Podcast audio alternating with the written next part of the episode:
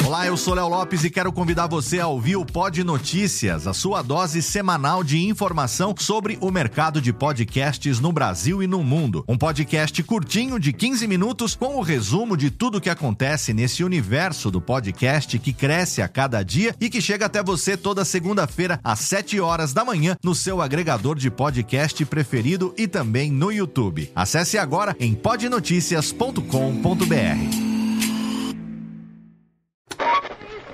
20 horas e 25 Sim, senhoras e senhores, está começando a partir de agora o primeiro Radiofobia. Hoje totalmente fenomenal, um programa especialíssimo apresentando para você. Radiofobia, senhoras e senhores!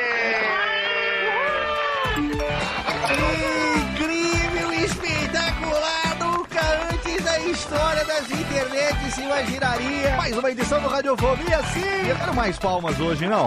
Quero muito mais palmas, porque hoje... Está no ar o Radiofobia. Desde 2009, trazendo para o podcast o melhor clima do rádio ao vivo.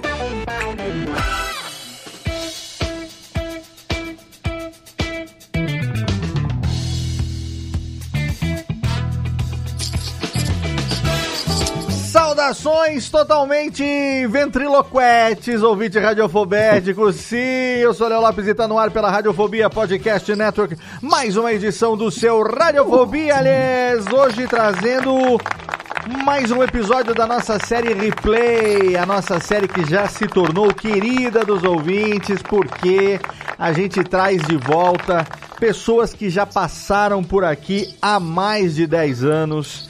E o nosso convidado de hoje tem muita história para contar. A carreira dele mudou demais de, nesses 10 anos. Se tornou um dos maiores artistas de ventriloquia do Brasil. Um ventríloco que colocou Plínio no palco de Alice in Chains nos Estados Unidos. Vamos saber essa história hoje que é totalmente fenomenal, assim, quem, quem, quem, quem, se alguém conta que não ele, é difícil de acreditar que o um negócio desse aconteceu. Ele teve aqui em março de 2011, quando o Radiofobia estava recém concluindo dois anos, tinha acabado de fazer dois anos de programa. Na época ele estava lá no CQC, estava no Formigueiro. É, olha, teu passado te condena, hein? Mas antes de falar com ele, eu quero chamar aqui os meus integrantes do programa de hoje. Ele que estava nesse episódio 10 anos atrás e que eu vou te falar, hein? Se tem uma pessoa nessa internet que eu gostaria que fosse ventríloco, é o príncipe lindo do futebol moleque Vidani. Olá, querido, saudades. Olá, Léo. Tem dias que eu me sinto boneco, né? Que eu sinto que a vida enfiou o braço inteiro no meu cu, mas tá É, exatamente. Pelo menos essa metade a gente já tá fazendo. É verdade, cara. O programa com o é um dos poucos que eu lembro de ter gravado que eu comigo. Eu imagino Fazem você, 400 ven- programas. você ventríloco, Vitor, ia dar trabalho, cara. Já pensou, você tá ali no banheiro do shopping ou de algum outro lugar e de repente a voz sai da rola que você tá manjando do lado ali? Já Bom pensou? demais, seria uma alegria, né? Teria que fazer o famoso docking, né? Seria, é. Toque que é livre de Covid, que é quando você entra com um pênis no que é maior dele, assim, e dá aquele abraço. Olha, ó, e você pode aprender a ser ventríloco ainda, porque o Docking? Arlen tá dando Ah. aula, tem muita gente aprendendo. Não, é o ventríloco. Eu vou, isso aí não sei se você vai aprender ou não, não sei com quem você aprenderia esta, esta arte milenar aí, talvez ó, Pelo que eu chinês. entendi, ele já sabe a teoria, pelo menos, Léo. Olha Sim, aí, vem olha aí. estudando. Se tem alguém que tem aí também, que pode dar aula nesse, nesse aspecto, é o menino Júlio Macoge.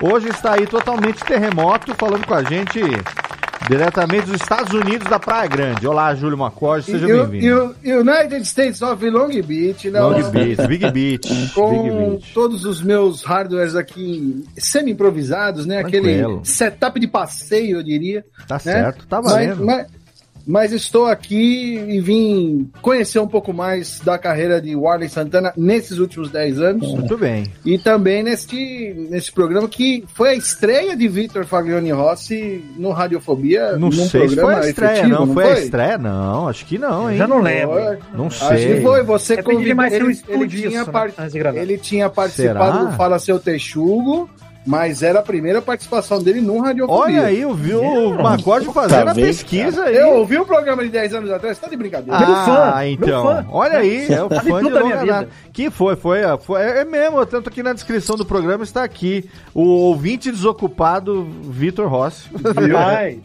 Olha aí, teve, teve naquele dia teve duelo, duelo de imitação entre Daniela Monteiro e Vitor fazendo Olha Desi aí. Gonçalves.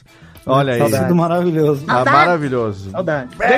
Brincadeira, aí temos aqui diretamente também de Sorocaba, menino Jeff também, que eu gostaria que, olha, se ventríloco fosse, daria trabalho, hein? Fala, meus amigos. Fala, Léo. Ah, tem um pouquinho de ventrilouco, talvez. Ventrilouco. um ventrilouco. Mas, é, Léo, você tá falando que tem 10 anos, na verdade são 11 anos. Aí, tem um ano a mais pra gente saber o que, que aconteceu Margem na de carreira de Não, Warley é sim, não. O programa é. é quem participou aqui há mais de 10 anos. Tem que ter pelo menos 10 anos pra estar aqui no replay. E o do Arley, sim, foi. Ah, tem foi... essa regra? Então não pode ter menos. Pra estar no replay, não. É de 10 anos pra cima. Exatamente. É programa. Ah, então daqui 10 anos a gente conversa de novo, viu, Arley? Olha aí. Ah, o Arley- Não, tá no 11 pô. É isso aí. Ah, não, agora de novo só daqui a 10 anos, exato. Ou. É, a- ou, é ou Cometa Harley. ou é, não. Cometa Harley Santana. Olha aí, já começou. Muito bem, tá fazendo a folga. Então tá bom, tá bom. Diretamente de São Paulo, a presença do meu amigo, um dos maiores ventrílocos, se não o maior ventríloco do Brasil. O homem está fazendo agora, tem show, ele está lançando livro, tem muita coisa pra contar pra gente. De volta ao Radiofobia, 11 anos depois, 11 anos e meio já, né? O Arley Santana, meu velho! Saudade, hein? Meninos, cara. Que prazer estar aqui de novo, cara. Saudade. É história, cara. Quando eu lembro que a primeira vez eu falei, podcast, o que, que é Pode o podcast? quê? Eu aprendi o que é podcast aqui no Radiofobia. Cara, você Sensacional. foi um dos primeiros caras lá no nosso segundo ano ainda. Que, Que legal, cara. pô, eu, eu não acho que quem, não, não lembro quem foi que nos apresentou, se foi Fabiano Cambotas, foi Rogério Morgado, foi um desses malucos aí que É, provavelmente. tava Ou- cruzando com você lá nos estúdios da banda. Eu não lembro quem que apresentou nós. Pode, o Rafa, é, pode ser, pode ser. Pode eu ser, acho que foi, ser. acho que foi o Morgadinho que tava fazendo Morgadinho. lá também a a como é que é o concurso lá pro novo CQC. Ah, é, ele tava na época fazendo, sim, o, É. o oitavo elemento. Oitavo O elemento, participou. E na época, ó, março de 2011, o Arley, você participou com a gente aqui. Você tava. Você tava no CQC, tava como repórter no CQC. E você tava fazendo também manipulação daquelas formiga louca lá no. no- Então, como é que cara, chamava o é- programa é- lá? Eu foi chamei aí que de. começou tudo. Eu chamei de formigueiro, mas não era formigueiro o nome, era. Como é que chamava? Era formigueiro, Era formigueiro, formigueiro, mesmo? formigueiro. Ah, é, porque era, era a versão em português do El Hormigueiro, né? Era um... Exatamente. cara. Você fazia. Exatamente. Tinha a. Como é que era? A, a- era as formigas Tinha lá, era. A Tana e eu era Júlia. Tana e Jura. Puta que coisa! Nos Programa. anais da TV brasileira. cara. Um Programa que fez a gente se apaixonar por Marco Luque. Até hoje todo mundo apaixonado por Marco Luque. E o, o Arley fazia manipulação da formiga Jura, né?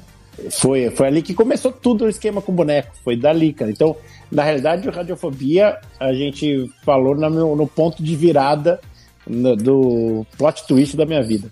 Cara, a gente, nossa, quanta coisa. Porque naquela época a gente apresentou você é, pro ouvinte que não sabe Radiofobia, número 53. A gente vai deixar o link lá no post quero, pra quem eu quero quiser. ouvir de novo. Foi, Eu foi não o, quis me influenciar antes pra ouvir de novo. foi o programa que abriu a temporada 2011 de entrevistas com humoristas do Radiofobia. Na época participamos eu, meu querido Queça, Daniela Monteiro, que hoje está lá em Portugal, e foi realmente a primeira participação de. Vitor como convidado. Temos um historiador, um wiki, Wikipedia Rapaz, aqui do, exatamente. do Radiofobia. E a Obrigado, gente já, obrigado. a gente já, ali aqui apresen- toda semana. a gente já apresentou você, Warley, naquele programa como ator, apresentador, comediante, tradutor Eita. e ventríloco, que você tava começando isso, tava- né? Sim, e era comecinho, né? Como que tava lá? Vamos, vamos atualizar aqui pra gente poder ter o ponto de partida pra, pra gente atualizar o nosso papo. Como que tava a sua vida lá em março de 2011, cara? Cara, eu tava começando a, a, a prestar atenção nos gringos fazendo ventriloquia, que era o Jeff Dunham, aquele cara do Acme. Silent! Maravilhoso. I kill you! Esse é Inclusive- incrível, esse cara é incrível. Inclusive, meu nome é Jeff por causa dele. Não, tá sacanagem.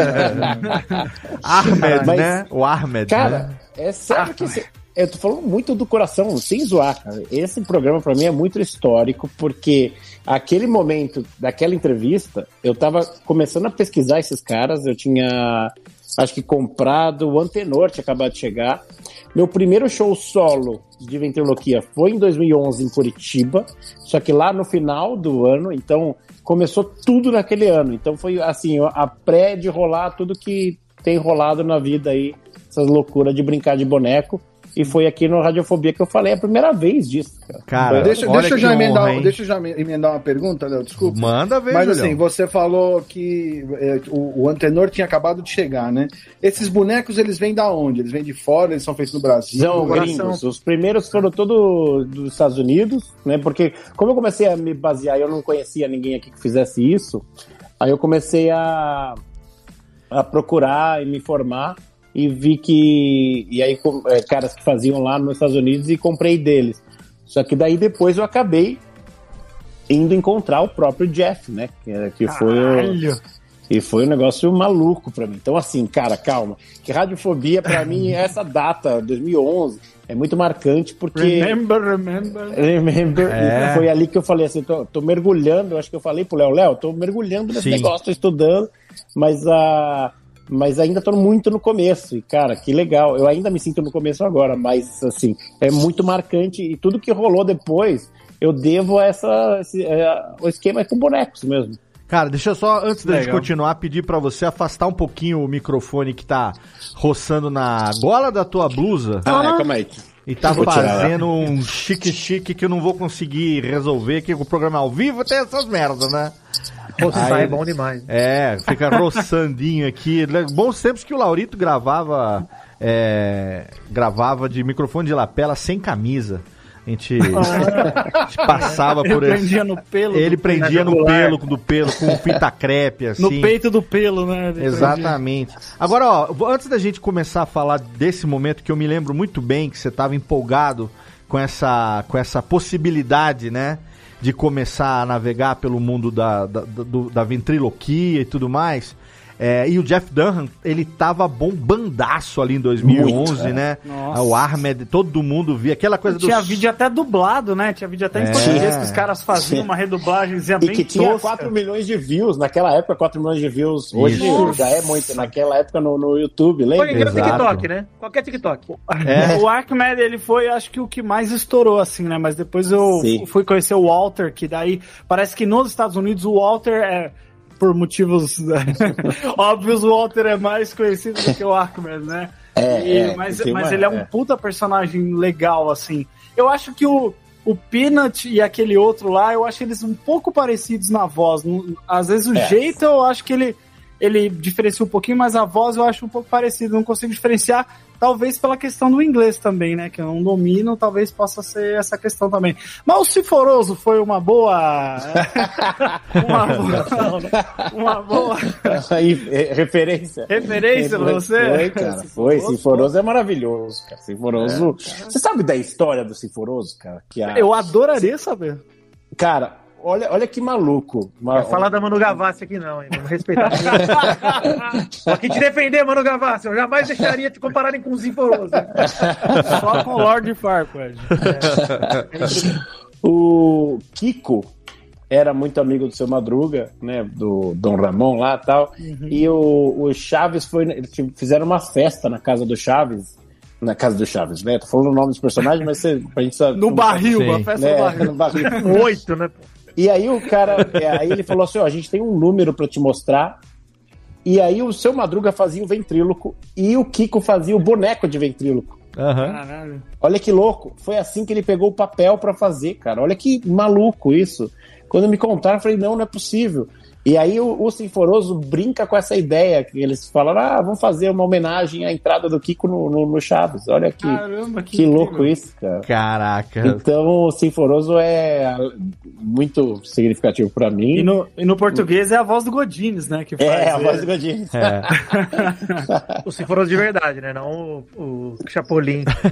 Sim, sim, é. Não, o japonês. O Chapolin, que também é muito bom, né? Maravilhoso. É bom, é Ó, eu vou fazer o seguinte: é, como tem muita história que aconteceu nesses últimos 10 anos aqui, 11 anos, desde a participação, e eu quero saber de, de como que foi, porque foi um caminho assim, que o, o falou que com 11 anos fazendo isso, agora ele ainda sente que está aprendendo muito, está no começo e tal, porque realmente, né, é uma carreira de muito aprendizado, de muita é, de muito aprimoramento, né? Inclusive com a técnica de voz de cabeça, aquela coisa toda de ressonância e tudo mais.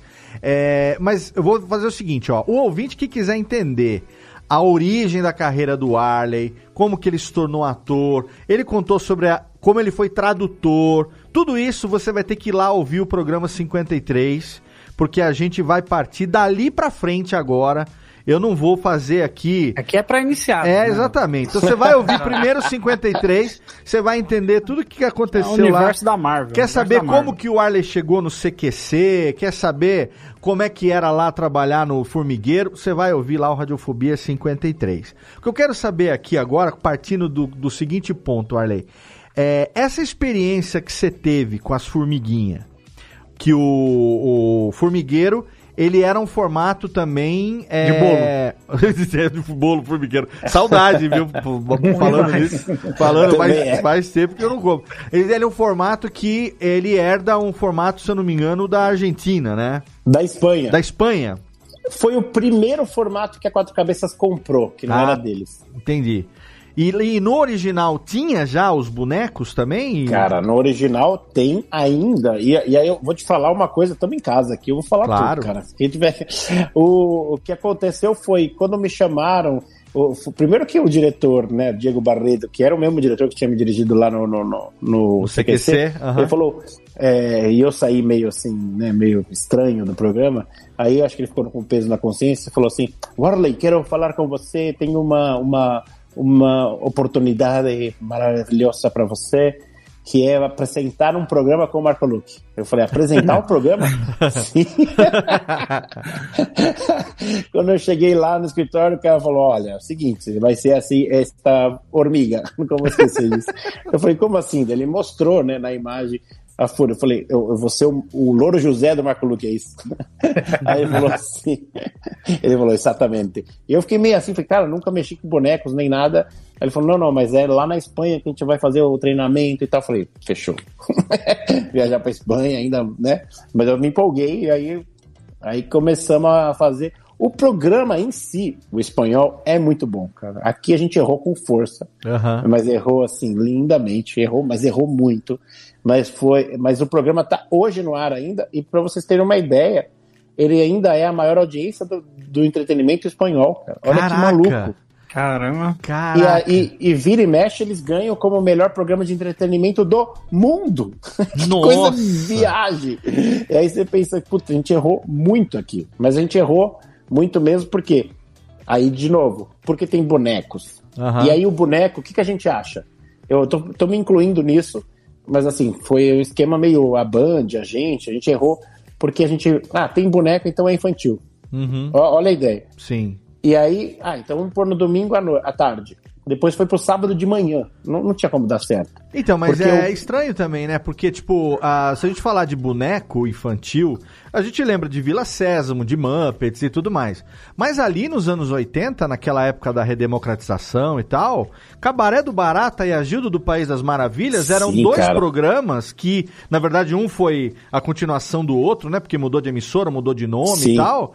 Que, inclusive, amigos nossos, como o Japa, Enio Vivona, traba- trabalharam no Trabalharam Cabaré do Barata e, e, e, e começaram ali no Cabaré do Barato, já tiveram aqui também, tanto o Japa quanto o Enio, várias vezes a gente já conversou sobre isso, é, que usavam bonecos. Pra quem não sabe, eu vou deixar um vídeo no post, a gente vira e mexe fala desse programa aqui. Pra sátira política, né? Ele era sátira política, aonde é, dois caras chamados Jepp e Maia, eles eram cari- ca- Sim. cartunistas e Sim. faziam bonecos de látex com a cara dos políticos ali da redemocratização. Então, tinha Ulisses Guimarães, Maluf, Sarney, Quércia, Funaro, Sarney, Quércia. esses, esses é o Jânio, o Japa fazia, eu bebo, porque ali... A primeira voz de imitação do Japa foi fazendo o Jânio no Cabaré do Barata, né? Foi.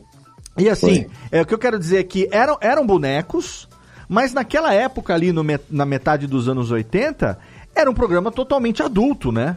Pois é, cara. E pois é. a gente teve essa experiência na televisão brasileira, né? E, Então, mas ela, de alguma forma, acho que não marcou, a, sei lá, os produtores, os diretores. só né, a gente da- que lembra com essa memória, o resto lembra só do Topodidio, um rato de prestígio. E o Louro José também foi um fenômeno, né? Porque não existe na história da TV mundial um boneco que ficou tanto tempo do lado de um apresentador, né? Ah, não, podemos coisa esquecer mesmo. do, não podemos esquecer do Huguinho também, da Do que merece. Guinho, do Guinho. Guinho, Nossa, Guinho, que merece. olha, é. Merece. Faca! Bem- Maravilhoso. Vou dar uma merece. esquentadinha merece. aqui na minha. Na minha. O Jeff que já apareceu de Guinho na capa do Radiofobia. Já tem, tem uma É capa. o Guinho, né? O Guinho. É Guinho, Guinho. É, o Guinho e depois Guinho. Guinho, o Guinho, Ah, Guinho. tá. O Jeff Teve um tem, rebranding, o um Jeff rebranding. tem uma, uma arte dele de Guinho na capa do Radiofobia um tempo Ah, eu atrás. mostro pra minha mãe isso aí todo Agora, agora, agora, É o, orgulho, é o, o, orgulho. o Arley, que, o que, uma coisa nesse papo de boneco é o seguinte. É, Meteram o boneco. a, Ju, a Jura, a, a formiguinha Tânia Jura, né? E os Sim. bonecos do Jepp Maia, o próprio Louro José, o Guinho e tudo mais. Não é ventriloquismo, né? Não é Não, ventriloquia, isso é, é manipulação, fantoche, é fantoche, né? Fantoche, então é. você, é, você tem é, uma pessoa manipulando, por exemplo, no caso do do Cocoricó, por exemplo, né? Sim. Muitas vezes, quem manipula não é a mesma pessoa que faz a voz. No Jepp Maia, acontecia da pessoa manipular e fazer a voz. Às vezes você tem um manipulador e você tem alguém com o microfone fazendo a voz, dependendo da situação. Então, isso é uma É. coisa que pro público o que importa é, é o resultado final, é o boneco Sim. falando. Aí você, de repente, tem essa experiência na Band com ó, ó, o boneco da, da Formiguinha Jura, e você começa a se interessar por ventriloquia, que já é um outro esquema onde você É pegada. empresta sua voz para um personagem onde ele mexe a boca e a sua fica parada. Isso Onde- é uma coisa onde- de maluco, Aonde que veio e da onde que começou isso, cara? Então, ah, só pra, pra Isso aí é falar. posse do demônio, isso aí. É, ué. o lance da, da- das formigas, só pra falar lá na, na Espanha, ela, só, só, pra, amarrar esse Não, é legal a gente fazer a, adulto, a, ma- a costura. É, porque assim, a- é muito adulto. Então lá, a formiguinha ela tinha uma, uma boca bem grossa, e quando ela entrevistava a mulher, a- a- quando entrevista a mulherada lá na Espanha, ela vira a boca, fica, fica reta assim, ó, e fala, nossa, como somos parecidas. Ah. É, é nesse nível. Tá, E aqui, e aqui a gente faz uma piadinha um pouquinho, mas aí vinha a direção falou, não, não, não. Então era uma coisa quase infantil, Sim. né? Assim, então a gente tinha que ficar nessa, putz, estava entrevistando, sei lá, a Raquel Pacheco, e tinha que não podia falar nada, sabe? Entrevistando o. Frota, a gente não podia. Aham. Cara, Não, não dá. Raquel cara. Pacheco e Frota. Você não podia É. ter dado dois nomes mais. Não, então, mas é, é- é exatamente esse ponto, né? A- a- o personagem ele foi feito para que ele tivesse uma conotação mais sacana, mais É, é sexualizada graça, né? e tudo mais. E aqui na televisão já não se permitia mais isso por conta do, do momento que a gente estava passando e, e- e vem até agora, né? Sim, e, e aí a, o que eu pirei foi, então assim, não podia, então foi meio que ababacando, se é que existe essa palavra. Sim. O programa foi ficando mais assim. E aí quem pegou, quem tinha a culpa era as formigas, né? Pô, as formigas É, não falam nada. as é porque daí era, era, era um conteúdo feito errado pro público-alvo errado, né? Porque, Exato. tipo assim, o assunto que era pra ser tratado era uma coisa séria que interessava adultos, mas tratado de um jeito como se fosse pra criança. Então, tipo, Na- não acertava nenhum nem outro. Na Espanha, os manipuladores eram os caras que participavam do programa. Então imagina, sei lá, era uma pegada meio, entre aspas, CQC, vai. Sim. E aí você sabia quem tava o Oscar e o, sei lá, o And- Andreoli, não, Andreoli não, alguém engraçado. O...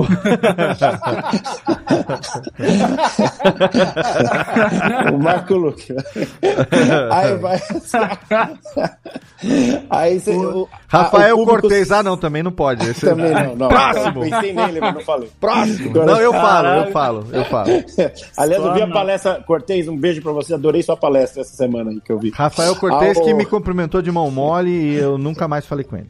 Não, não, fui ver a palestra que ele falou que é stand-up eu- essa semana. Então, Aí o- ele me cumprimentou de mãozinha mole e eu não, não, não, na não dá. na não pandemia ele ganhou muito dinheiro fazendo é, é, conteúdo pra empresa, né? Porque é bem parecido. ele foi fazer um, um TED Talk, né? Motivacional, Não, motivacional. mas, cara, TED Talk é muito bom, cara.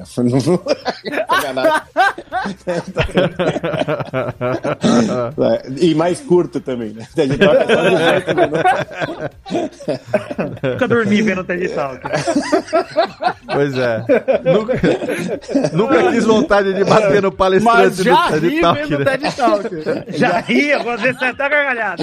Então, esse é o diferencial do TED Talk. Aí, então, a gente tava na pegada e, e a gente não podia zoar o convidado, não podia. Então, assim. E aí, um, um querido amigo, o André Bernardes, o maravilhoso, finado porteiro Zé, Uhum. o, me mandou um e-mail e falou assim: cara, dá uma olhada nisso. E era um e-mail do Jeff com o Ahmed. Sim. Eu vi aquilo, cara. Eu vi aquilo, eu falei assim, não, não é possível. Não é possível. O que, que esse cara tá fazendo? Eu me apaixonei de uma forma que eu falei assim, não é possível, cara. Eu preciso aprender a fazer isso. Sim. Aí eu comecei a pirar e comecei Ah, a que pesquisar, legal. pesquisar, que foi bem aquela época que a gente falou, Sim. na radiofobia. Então, Aham. assim, é- esse é o ponto da virada plot twist mesmo do. Puta, é isso, cara, é isso, nossa. E aí eu comecei a pesquisar, esse cara tinha.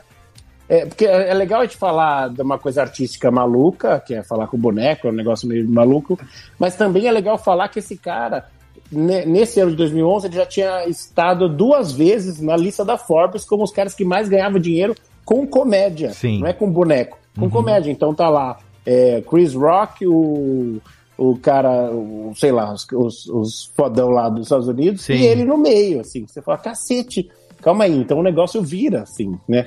Eu Não, e ele volta me e iludi. volta e meia, até recentemente teve é, é, especial dele na Netflix, né? Cara, tipo assim, e- volta, sai sempre. E Jeff, o teu xará, cara, ele ficou.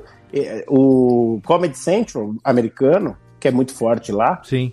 ele tem a primeira maior audiência do canal e a segunda.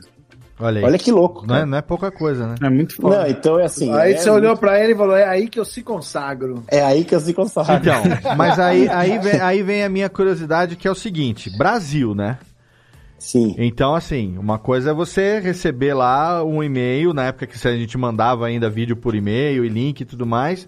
Eu demorava pra carregar. É, então, com o vídeo do Jeff Dunham, você em São Paulo, o cara lá em Los Angeles, e de repente você fala assim: "Oh, e agora? Como é que eu vou aprender isso? Você chegou a estudar, por exemplo, se já teve profissionais de ventriloquismo no Brasil, se o Brasil teve uma tradição. Porque o Brasil tem uma tradição de circo muito grande no E passado, principalmente. também, cara. Muito forte. Então, você chegou a estudar para saber se teve predecessores, digamos assim, é, pioneiros do, do ventri- da ventriloquia, do ventriloquismo? É, Como é que eu falo, hein? Da ventriloquice. Ven- ventriloquia, ventriloquismo. Então, te- quiser, então, então, beleza. Então, você chegou, então, nenhum dos dois tá errado, beleza. Você chegou a estudar isso para saber quem já chegou a fazer isso aqui antes, se é que teve? Teve, então. Teve, mas não. ó, por exemplo, tem o Augusto Bonequeiro. Hum, Maravilhoso do Ceará, cara. Maravilhoso. Augusto Bonequeiro, que com, é, com- ele tem o, o- o boneco dele, Fuleiragem, ah, que é sensacional. E ele. Cara, queimou a luz aqui. O. Vocês estão me vendo aí? tô te vendo, sim. Aí ele, ele com o boneco Fuleiragem, que já era uma influência que eu tinha dado uma pesquisada. Aí Legal. Aí tinha o palhaço gelatina, que tinha ido no Bozo quando ele tinha sete anos. Caraca!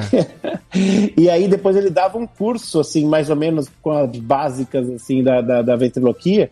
Mas a gente sentia ainda uma falta de ter mais, é, de, de mergulhar mais. Aí eu comecei a pesquisar e falei, cara, é, existe um encontro de ventrílocos nos Estados Unidos e eu tenho que ir para lá. Eu tenho que ir para lá. Ah, tipo um congresso. Tipo um congresso. E Aham. aí eu falei assim, cara, mas eu, eu preciso, preciso ir. E aí eu, eu descobri no YouTube, né? Pesquisando, olhando, Sim, olhando, sim. assistindo vários e tal. E aí eu falei, isso aí já é 2013, tá? Só pra você Uhum. ter uma ideia como ainda depois do Radiofobia, daquela primeira entrevista, ainda eh, fiz o meu solo no, em Curitiba, que foi legal, e aí que virou o nome de Bonecomédia e tal, fiz na loucura mesmo. É, e aí depois eu falei, cara, tem esse Event Haven Convention. Não, não, mas que é um peraí, eu, eu quero entender um ponto que é o seguinte. Você encomendou o boneco do seu antenor naquela época. Sim, porque eu descobri um site que tinha boneco na Então, gringa. mas é que tá. Então, tipo, uma coisa é, sei lá, é, de repente o cara resolve. Eu vou dar um exemplo, sei lá, que vem na cabeça aqui bem escroto, mas resolve fazer drinks, resolve mixologia. Aham. E aí ele pede aquele puta kit com coqueteleira, colher bailarina, não sei o que, mas o cara nunca fez uma porra do martini. Entendeu? Ele vai, vai. Adianta chegar aquele negócio e ele vai ter que se virar pra saber. Então eu quero entender o seguinte: até você resolver comprar o boneco do seu antenor, o que, como que você foi aprendendo? O que, o- como foi o processo do aprendizado? Porque a minha pergunta, a curiosidade, na verdade, vem daí. Da onde que veio? Até você um boneco que você fazia a voz, mas não aparecia a sua cara. Até Aham. você começar a fazer essa arte, que é o boneco fala e não o manipulador, tanto que interage aquela coisa de boquinha que abre, boquinha que fecha. Como que foi o processo de você começar? Foi autodidata? Foi vendo vídeo? Foi, cara, foi vendo vídeo, na tentativa e erro? Como que é, cara? Maravilhoso, é isso, cara. Tentativa e erro, porque foi um negócio, falei assim, eu vou aprender esse negócio. Eu lembro que eu peguei o boneco e falei, cacete, e agora? Porque eu tinha a noção já com a Jura, né? Uhum. Mas eu falei assim, tanto é que a ideia era apresentar ele como se fosse o manipulador da Jura. Eu tentei fazer essa Ah, brincadeira. tá. Aí, ó, vamos descobrir quem é o manipulador da Jura. Ia tirar a Jura e ia aparecer o antenor. Certo. Mas aí eles acharam muito moderno. Só que eu tava ligado na pegada dos, dos espanhóis. Mas Claro. esse não veio ao caso. A gente já falou mal do, do Formigueiro. Sim, sim, sim. Que, que é- foi maravilhoso. Mas assim, é, aí eu comecei a aprender e comecei a me jogar a fazer, cara. Foi- Foi um desafio meio maluco, assim. Mas como eu já fazia stand-up por causa do, do CQC, Uhum. e aí, assim, e no meu primeiro dia de stand-up foi eu, o Andreoli e o Cortez, cara. Olha que Olha aí, maravilhoso, cara. olha aí. Tá vendo? O público pediu dinheiro de volta. e aí, e É bom aí que eu... guarda a risada, né? E aí eu comecei a mesmo a me jogar e a tentar entender e a tentar falar com a boca um pouquinho mais fechada e tal. Mas você vê que, mesmo assim, o boneco começava a tirar riso mesmo. A galera ria, Aham. Porque o boneco tem essa liberdade de falar qualquer merda, né? Ele Sim. pode, ele tem, ele tem mais liberdade que a gente.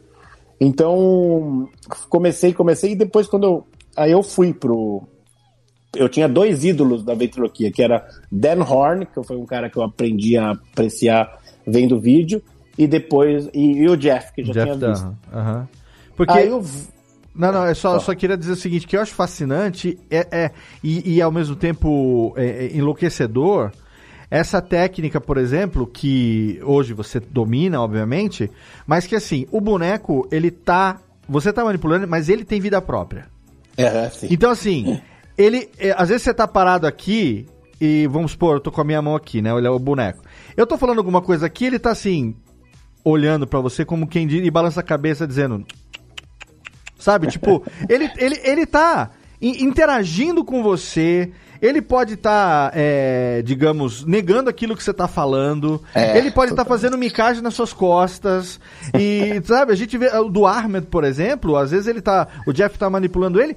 Ele olha com cara de ódio pro, pro, pro Jeff. muito o. Jeff tá falando aqui, você só vê o Ahmed vilão, até que ele vira. Silent! Sabe? Eu Aquela acho que, coisa. Eu, eu acho que o negócio mais incrível também, que ele faz muito, porque ele tem essa. essa o Jeff, né, ele tem essa questão de que os. os ele foi pro show e levou todos os bonecos dentro de uma caixa só. Então aí Uhum. tem a treta dos bonecos, que um ficou Sim. com a bunda na cara do outro. E aí é muito exato. engraçado que aí ele faz a voz do Walter sair de dentro De da dentro da Da caixa. caixa. Ele, ele faz como se o, o, perso- o personagem estivesse lá rindo assim, e ele, caralho, Cara. você fala. É Então, insano, bicho. A é minha, insano. a minha dúvida é essa, assim, a- essa técnica que tem, você hoje está, inclusive a gente vai falar do livro e tudo mais, é, e também te- quero falar daquele menino que foi lá no Silvio Santos, é, teu aluno, é, Ah, sim, sim. fantástico, que, que também Sim. foi, foi, o, foi o melhor show daquele dia, ele elogiou, foi o melhor, foi o melhor. Você viu que legal, cara? Foi melhor. Foi legal, Mas assim, essa coisa da técnica, quando você não tem uma referência, que nem, por exemplo, eu, é, é, eu gosto muito de, de mágica. E mágica com cartas, né? Existe toda uma, uma, uma história, uma biblioteca, uma, uma, uma tradição. Então eu tenho alguns livros aqui, por exemplo, óbvio que são, são, são reedições, né? Mas que são livros aqui do, do- início do, do, do século XIX, sabe? Tem Sim. coisa que era de, é, é, de Di Vernon, de Houdini. e- então, assim, Cacete, você tem uma, uma, bibli- uma bibliografia, né? Uma, uma- um- muita coisa assim. E, e, obviamente que você tem que estudar, aprender as técnicas e tal, É, e até em você chegar tem, a criar é, as suas tem próprias. Teller, tem, tem, tem muito, você tem muito, é, muita, muito acesso. Então, mágica, aí né? no caso de você lá ali, há 11 anos atrás, nós não estamos falando de 30 anos atrás, falando de 11 anos Sim. atrás. Você quis começar uma arte que exige técnica pra cacete, é, para a qual não tem, digamos, uma escola consagrada no Brasil que você possa, como no caso do humor, por exemplo, seguir exemplos aí de Zé Vasconcelos, de Chico Anísio, dos caras que fizeram isso a vida inteira e tem referência, entendeu? Então eu quero entender melhor esse processo do aprendizado, como você deu a cara e foda-se, vamos ver o que dá. Foi isso mesmo, Léo. Porque, cara, maravilhoso isso que você tá falando. Porque é, foi, foi difícil, foi. Tem sido, né? Mas assim, é difícil demais e não tinha uma, uma- em quem se agarrar. tá Isso. ligado? Você fala, puta merda. É, aí você ouve falar. um mestre, vai- né? Às vezes você consegue um tutor e tal em alguma arte e nessa não tem, né?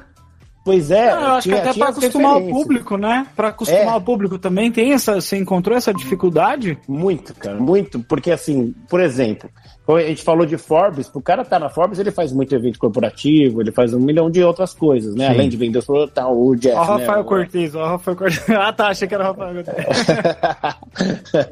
Aí, é, só que, só que ele teve que convencer, né, o mundo corporativo. Lá, lá é um, um, um mercado um pouco mais estabelecido. Aqui, para eu conseguir entrar numa empresa e falar que não era para criança, cara, foi difícil. Não, não posso falar, não posso reclamar, porque depois começou a rolar. Aí a Cacau Show me chamou para fazer o, a- o lance dele de dois, duas mil lojas, fiz nas lojas, fiz a- o, o, o- evento principal, aí depois fiz com outras empresas, aí começou, aí negócio de venda, sabe? Que daí o boneco faz um, um, um- faz um, um vendedor, eu falo, tá- aí, puta, aí, aí agora não parou mais, graças Aham. a Deus não parou mais. Então a gente faz, por exemplo, treinamento de funcionário com boneco, olha que viagem, coisas inimagináveis tempos atrás, mas foi uma coisa que a gente foi é, tentando mesmo, tentativa e erro, de acreditar, porque também existe essa, essa referência lá fora, e a gente começou a errar bastante para acertar, e foi, foi essa pegada. E eu acho que o errar para acertar também, Léo, foi essa é- esse lance que eu falei, cara, eu vou aprender esse negócio, nem Sim. que eu demore, nem que. Mas eu quero aprender, porque você tem gente fazendo e existe uma forma de fazer essa, esse bagulho. Como é que foi a primeira vez que você colocou um boneco no palco? Foi, então, foi com a Cris Paiva. A gente foi, a gente fez lá no teatro. Foi os meninos do Comédia Express, Aham. e tava a Cris também. Foi no teatro Juca Chaves. Uhum. não existe mais. Aí a gente fez, cara, só que aí, aí que tá. Foi, eu me iludi, porque foi muito legal, cara. A galera aplaudiu em cena aberta, foi piada, piada, piada. Aí, foi um negócio maluco. E deu certo. Só que, Que legal. depois que eu fui entendendo que não era tão fácil assim. Sim. A primeira apresentação deu certo. Isso que foi uma merda. Foi com, foi com o próprio Antenor mesmo. Foi com o tenor, foi com o tenor. E, e aí, tenho aí você já criou aquela voz, a coisa do velho. E- Mas ela foi, ela já foi muito melhor a voz. É. Hoje ela é mais confortável. Uhum. A minha preocupação hoje mais é o conforto Sim. do que ficar muito no gutural. Uhum. É, é, e ele já foi mais devagar, já foi, a gente vai treinando. E assim, ó, é, hoje ela, ela é bem confortável. Por isso que eu acho, Jeff, também que o, o Jeff ele faz algumas vozes, porque na questão, a gente conversa muito. Hoje ele é brother, né, cara? É, é, é, eu preciso contar pra vocês a história toda com os Quero ventrílocos. ouvir. Mas assim, mas assim, ele ele fala, ele faz no, vai no confortável mesmo. Eu, com tenor, vou no que é o meu velhinho confortável. No- É porque eu acho que o, o mais legal também acaba sendo o texto, né? É. Porque, tipo assim, é legal você ouvir um- uma voz que é diferente, né, do ventríloco, saindo de. parecendo que tá saindo de um- daquele personagem mesmo, é muito legal. Mas o texto também ganha demais, né, cara? É, são os detalhes também que, que aí enriquece, né? Mas o texto ele é o principal, eu acho. Não, e o, e o Jeff, ele fala uma coisa que é muito interessante. O, quem atrapalha a ventriloquia no mundo são os ventrílocos.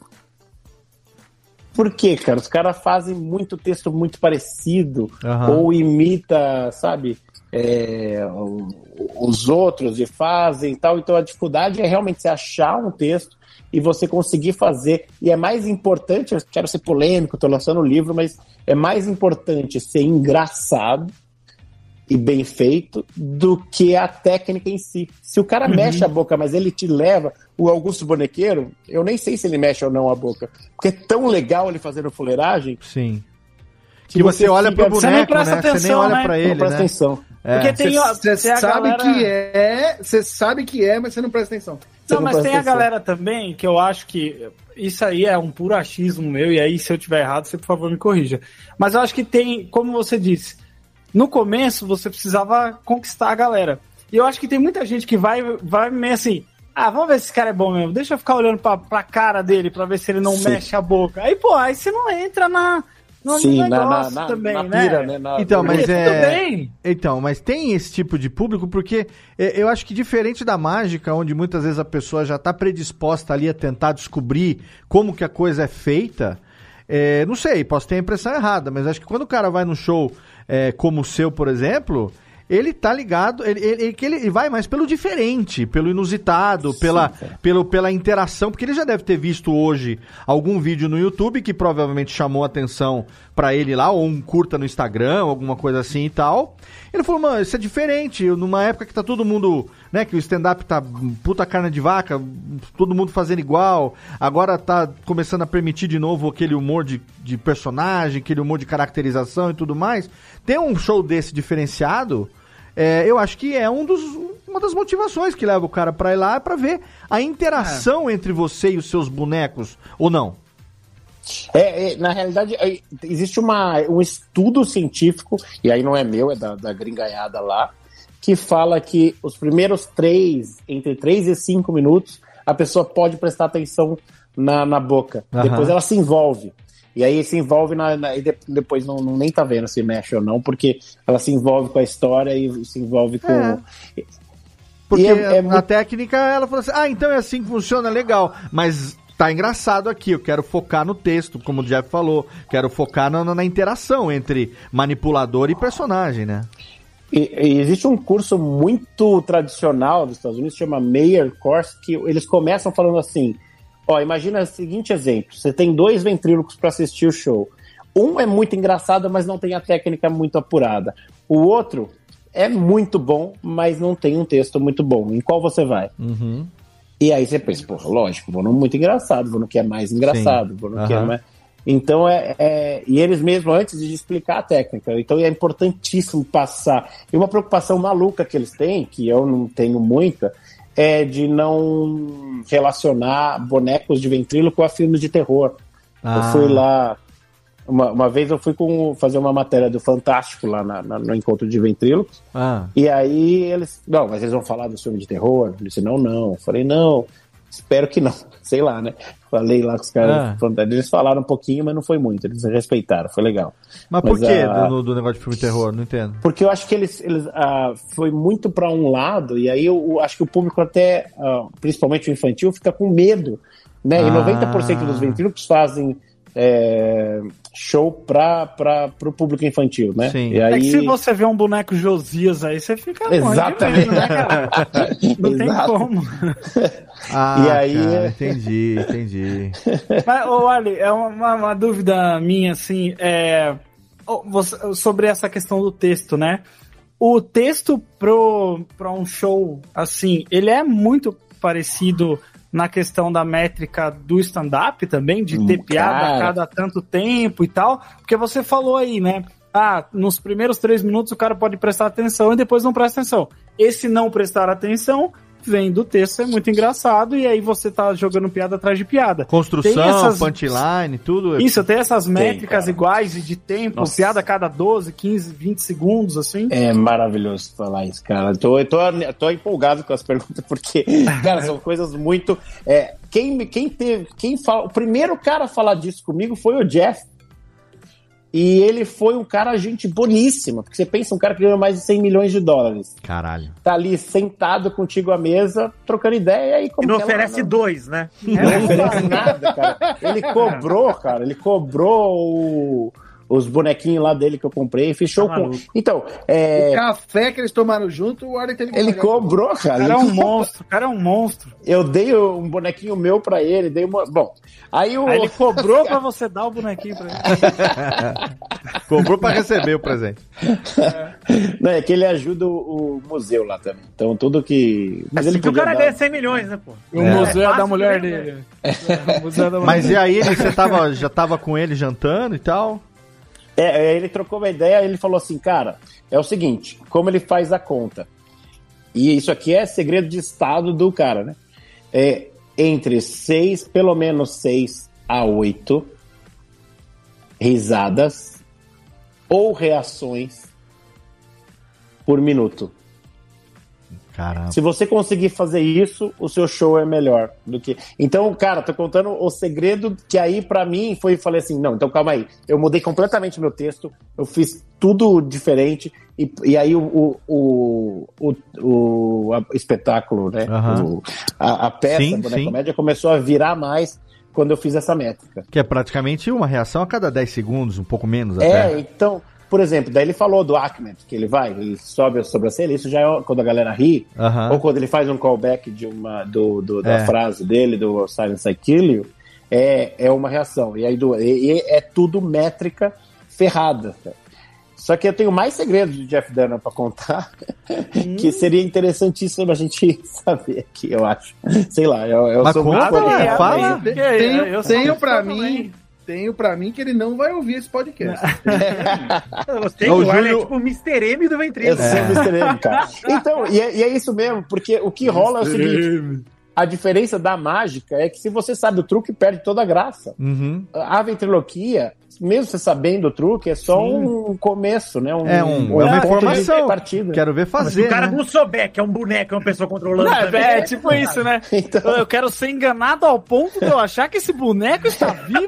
Esse pedaço de madeira Não, é um e- ser vivo. O negócio que você falou, né, do, do, do 6 a 8 risadas a cada um minuto, é muito, dá pra ver muito também no, no show do, do Jeff, porque às vezes a galera tá estourando de rir e ele já tá emendando outra. O Walter É. tá, Não, e, e tá isso falando tem. no meio, tá ligado? Cara, é muito legal porque ele acabou de falar isso. Eu subi pro meu quarto no hotel e pus no show. Falei, cara, vou contar essa porra. Aham. E é isso. Se você fizer isso, vai lá com o Ahmed, tá lá, cara. Tudo métrica, tudo é, assim. E aí, é... e aí o que, que é legal? Por que, que é legal um monte de piadinha curta e juntas? Ela, você não gosta dessa, já tá com outra. E aí você tá na outra, e você tá na outra. E se você tá É que nem curtindo- filme da Marvel, se você não gostar de um, já tem outro daqui a Já tem pouco. Exatamente. É isso, cara. É marveloso isso. O Arlen. O... Foi péssimo. Essa foi boa. Solta aí, Léo. Tudo... É, a técnica tá meio atrasada aqui. Não, eu tava, eu tava querendo saber o seguinte, pra, pra gente não perder a, a origem lá, que é outra curiosidade que eu tinha também, é de como foi a, a- Quando e como foi a experiência da primeira ida nesse congresso lá nos Ah, Estados então é Unidos. isso, cara. É é que eu queria chegar, desculpa, eu tô... Fiz toda... É, só não quero É. deixar, que você deixe de falar disso, que eu, que eu acho que é bem legal essa história. né? Então, aí eu, eu acompanhava muito o Dan Horn e o Aham. Jeff, os dois. É, e aí, cara, eu falei, vamos embora. E o Júlio, meu sócio, falou, cara, vamos, vamos. Eu tava sem grana, não tinha grana pra ir pra lá. Falando assim, parece, ah, não. É. Beleza. Pegou, peguei um avião, fui para os Estados Unidos, estudava aí. Cara, eu já tava nessa pegada, já não tava. O Formigueira já tinha falido no Brasil. Aham. Eu não Se tava. o- fosse o Júlio, fosse o Du Cocoricó, eu ia gostar muito, inclusive. É, exatamente. O Júlio na gaita. Aí cheguei lá no primeiro dia. No primeiro dia. Eu entrei no hotel, fiz o check-in, fui no, no restaurante, que era bem cedinho de manhã, falei, deixa eu tomar o café. Quem apareceu do meu lado, Dan Horn, que é esse cara, Caraca. que é, ele é considerado o melhor ventríloco entre os ventrílocos, né? Porque fora, ele- ninguém fala, ah, é o melhor, é, é, tem esse lance lá, mas calma aí. Aí eu vi, eu falei, cara, Dan Horn, Dan Horn, velho, Dan Horn. Eu- aí eu fui, cara, o cara é tão simples que eu fui trocar ideia com ele, ele se assustou, É. falando assim: Você me conhece? Eu falei, cara, conheço. Conheço seus textos, conheço tudo que você faz, conheço tudo, cara. Conheço sua Dele- mulher, conheço seus Conheço sua mulher, exato, mas é verdade, Eu cara. sei onde você mora. Bora. Tinha assistido o documentário sobre ele, sabia que era mulher, os filhos dele mesmo. E falei, falei, cara, eu sei tal, não sei o que. Ele falou assim: É, eu dou aula de ventríloco. Falei, não é possível. Você dá. O cara sabe que você tem. Você, imagina, sei lá, Chris Rock. Chris Rock chega e fala pra você: Eu dou aula de stand-up. É, e aí eu falei, cara, quanto é? Ele falou 25 dólares a hora. Eu falei, Você fez falar- as contas e falou assim: vamos conversar? exato. Porra, E, é? aí eu- e aí, nesse mesmo dia, eu pego o elevador para subir pro quarto e no elevador, Jeff Chris Dunn. Rock. Jeff Dunn. Chris Rock. Eu não levo o ascensorista, né? o elevador.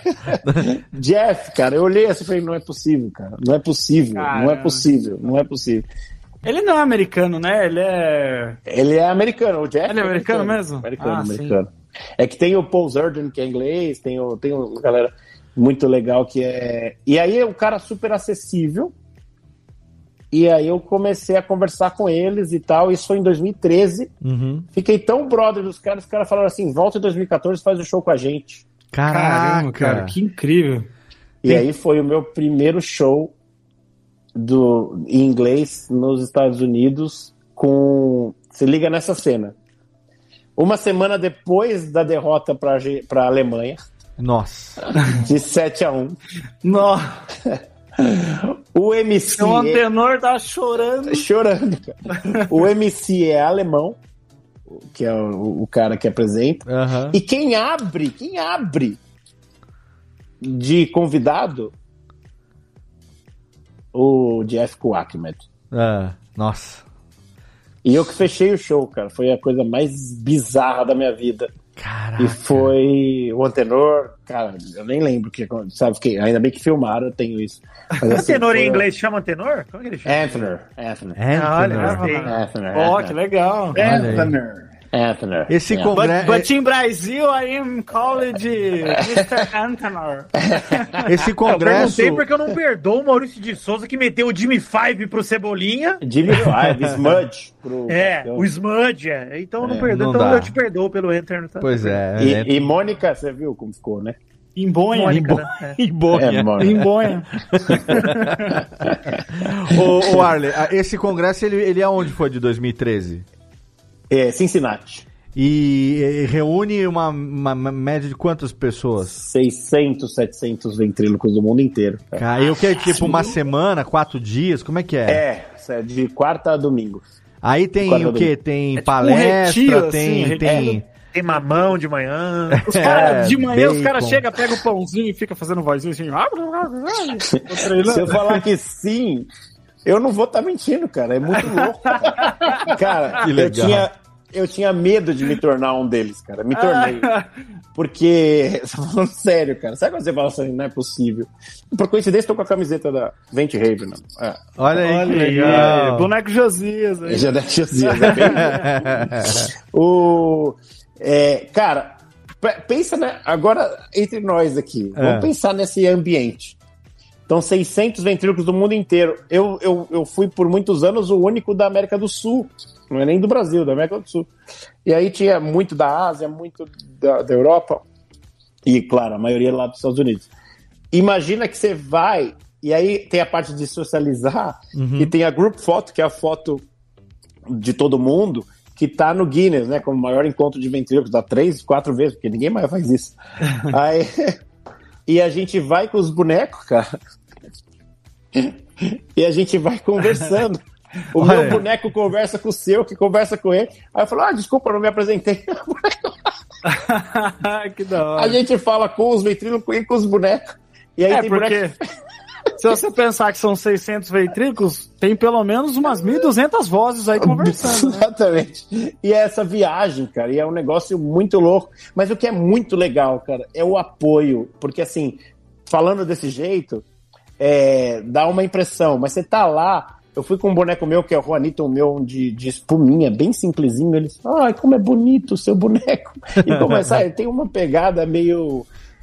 É, galera meio que abraça, né? abraça, é quase uma religião. É, uma, é, uma, é um lance muito legal. Ah, Tanto é que é uma religião, para estar numa igreja pela primeira vez, quando você vai o primeiro ano, eles te colocam uma, uma, uma bolinha vermelha na camiseta, É. ou no seu tag, assim, para todo mundo saber que você é. Aí vem todo mundo falar com você. Que é o novato, perguntar, tá chegando naquele ano. Ah, legal. Dar dica. Então, assim, é Que uma legal. comunidade. Hoje eu tenho vários amigos. Hoje eu faço parte dessa religião.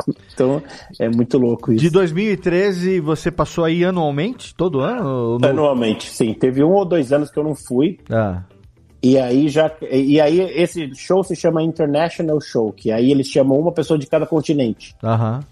Para o show e aí tem o convidado, que geralmente é o Jeff ou um outro.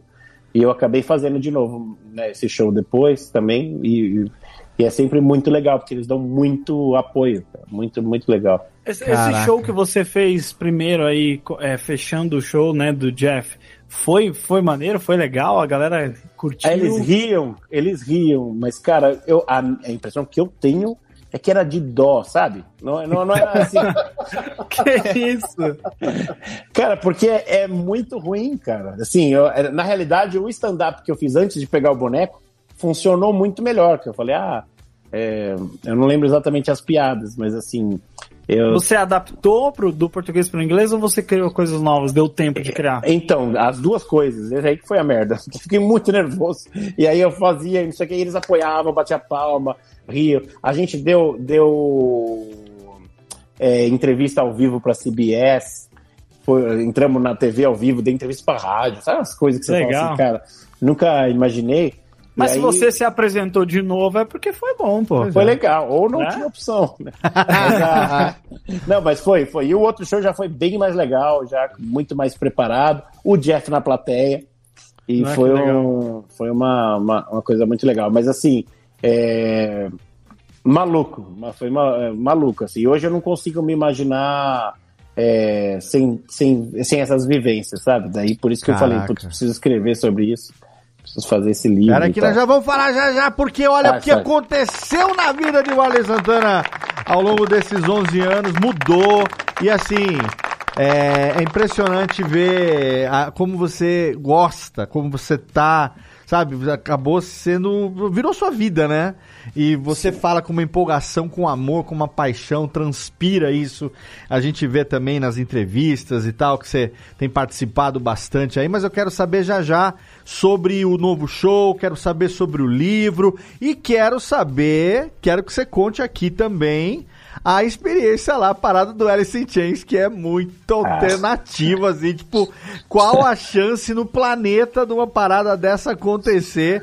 Então vamos rapidinho aqui pro nosso bloco do xixi, os recadinhos, porque já já a gente volta, Radiofobia Replay, 11 anos depois, Warley Santana de novo com você aqui, pode mandar pergunta, você que está participando através do nosso chat lá no YouTube, youtube.com.br radiofobia, programa também transmitido ao vivo durante a gravação, se tiver perguntinha, manda lá, que a gente já já volta com o meu amigo Warley Santana hoje, aqui, 11 anos depois, no seu Radiofobia, aliás.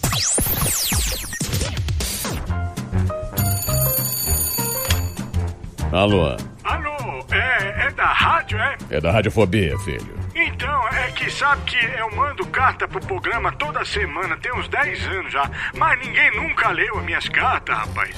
Carta, lindo, sério? Em pleno século XXI? E você ouve onde? No gramofone? Mas não tem nenhuma carta por aí, não, é? Ah, eu queria tanto ouvir o meu nome no programa. Tá, e qual é a sua graça? É Ostrogésilo. Ostrogésilo.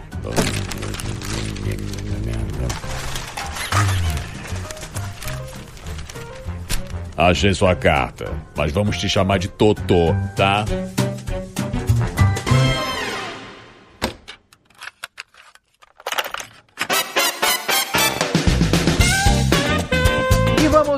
Rapidamente para nossa sessão de recadários desse nosso programa, hoje totalmente fenomenal, com o nosso querido Arley Santana, 11 anos depois, quem diria, uma carreira espetacular, o maior ventrílogo do Brasil, então curte aí que tem muito mais ainda na segunda metade do programa. É claro que nesse momento aqui eu quero indicar o nosso parceiro HostGator, sim, são 12 anos de parceria, 12 anos de hospedagem de todos os meus sites da Radiofobia Podcast Multimídia, Radiofobia Podcast Network, tudo está ali em HostGator, um parceiraço, um dos melhores serviços de hospedagem do mundo que dá para você, querido ouvinte, até 45% de desconto em planos de hospedagem nos mais diversos tipos. Tem ali servidor de hospedagem dedicado, VPS, servidor compartilhado, tem para todos os tamanhos de projeto, tem para todo tipo de bolso.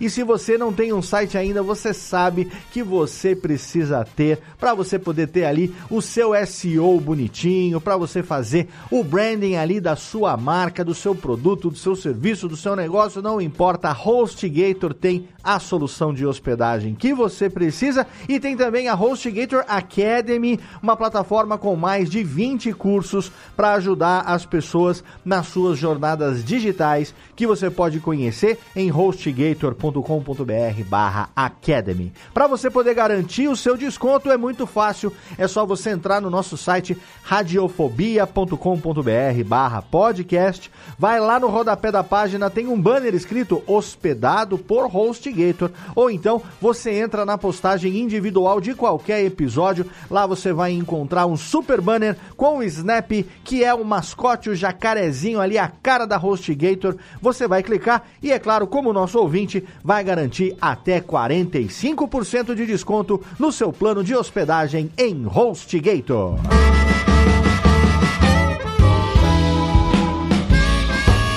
E começou a temporada 2022 do Radiofobia, o nosso podcast para quem gosta de cerveja. Estamos no episódio número 33. Eu, John e Calote, você sabe ali, os proprietários da cervejaria Juan Caloto, a nossa parceira nesse programa cervejeiro, conversando dessa vez com Adécio Simeone, um amigo que veio trazer tudo sobre o mundo das cervejas lambiques. Se você aí é metido a cervejista como eu, ou mesmo se você é cervejeiro, ou mesmo se você começou há pouco tempo, se você está navegando aí pelo mundo das cervejas, pelas cervejas artesanais, certamente você já ouviu falar nas famigeradas, nas famosas lambiques, que é um estilo belga tradicional. Lambique só existe na Bélgica, a cerveja não tem gás, cerveja é azeda. Que história é essa? Fermentação espontânea? Não tem adição de levedura, você tem que deixar ali a leveduria que está ali no ambiente fazer o seu efeito, rezando para os deuses e as deusas da cerveja, fazerem com que a cerveja nasça, cresça e se reproduza. Se você quiser saber tudo sobre isso, tá no ar para você a edição número 33 do Radiofobia, que você ouve no feed individual. É só você procurar Radiofobia no agregador da sua preferência ou então no feed único da Radiofobia Network, onde são publicados todos os podcasts da casa. É só você assinar ali e você vai receber tudo que a gente produz aqui na Radiofobia Podcast Network, incluindo o Radiofobia, o podcast para quem gosta de cerveja. E se você tem mais de 18 anos, é claro, você pode tomar a sua cervejinha enquanto ouve o episódio. Se você não tem, você é curioso, apenas escute que o papo tá bem legal.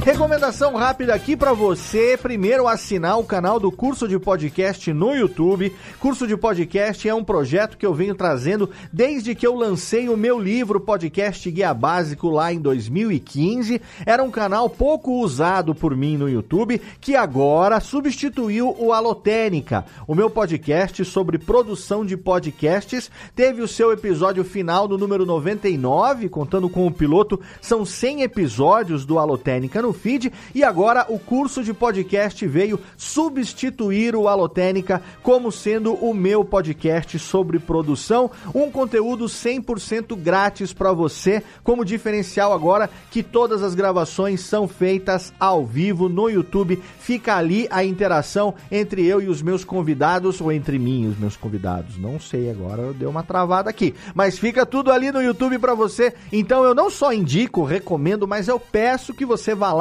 e se inscreva no canal do curso de podcast. Assine ali o curso de podcast no YouTube, ative as notificações, o sininho para você saber sempre que tem uma nova gravação agendada, para a gente poder fazer aquele canal crescer, porque é o meu conteúdo sobre produção de podcast 100% de graça. E em breve eu vou começar ali uma série de vídeos, tutoriais de edição, muita coisa além do podcast vai começar a acontecer no canal do curso de podcast no YouTube.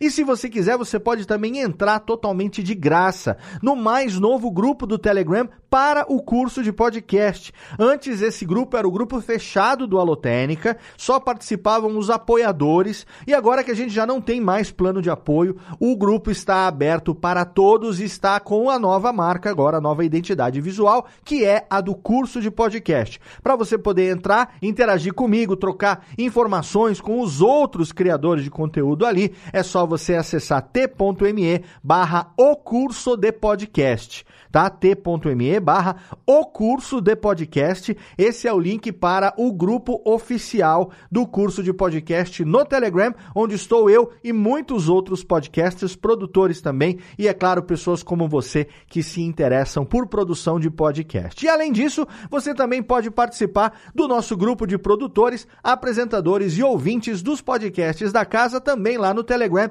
também totalmente de graça, t.me barra radiofobia Network é o grupo para você poder interagir com a gente ali no dia a dia, poder mandar meme, link do seu programa, vai ficar sabendo em primeira mão quando tem um novo episódio, vai receber também em primeira mão ali as artes dos programas quando ficam prontas e, é claro, ter contato comigo, com todos os integrantes do Radiofobia e também os produtores dos outros podcasts da casa, além de uma galera muito legal, ouvintes assim como você e também muitos amigos da Podosfera que fazem parte daquele grupo. Então, é só você buscar aí por Radiofobia Podcast Network no seu Telegram ou então digitar no seu navegador t.me barra Radiofobia Network pra gente ficar interagindo ali no dia a dia gostosinho, beleza? Então vamos lá, Térica, roda a vinhetinha, chama de volta meus amigos e o Arley com os seus bonecos pra gente agora vamos conhecer a história dele com Alice in Chains, como é que um ventriloquista foi parar nos Estados Unidos para abrir show de uma banda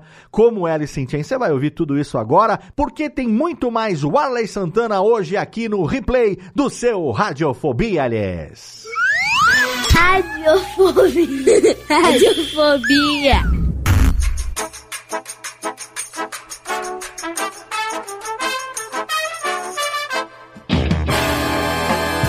Larari, larari. Tamo de volta aqui falando com o Arley.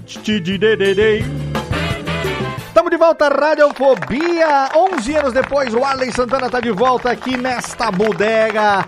Ele já foi formiga, ele já foi repórter, ele já foi, ele, ele continua sendo, né, ator, humorista, já foi tradutor, quer conhecer tudo o que aconteceu até 2011 na vida dele, tem lá o episódio número 53 desta bodega, estávamos ali engatinhando nesta podosfera de meu Deus, ali dois anos de programa, e agora estamos aqui às vésperas de completar 14 anos no ar. O que, que eu tô fazendo da minha vida, meu pai eterno? Eu sei que a gente tá sabendo o que ele está fazendo da vida dele. E para conversar com ele, eu tenho o menino Vidani que estava aqui. Vidani, a memória que você tem desses 10 anos? Nenhuma, né? 11 anos atrás. Olha, é, eu lembro de muita coisa, né?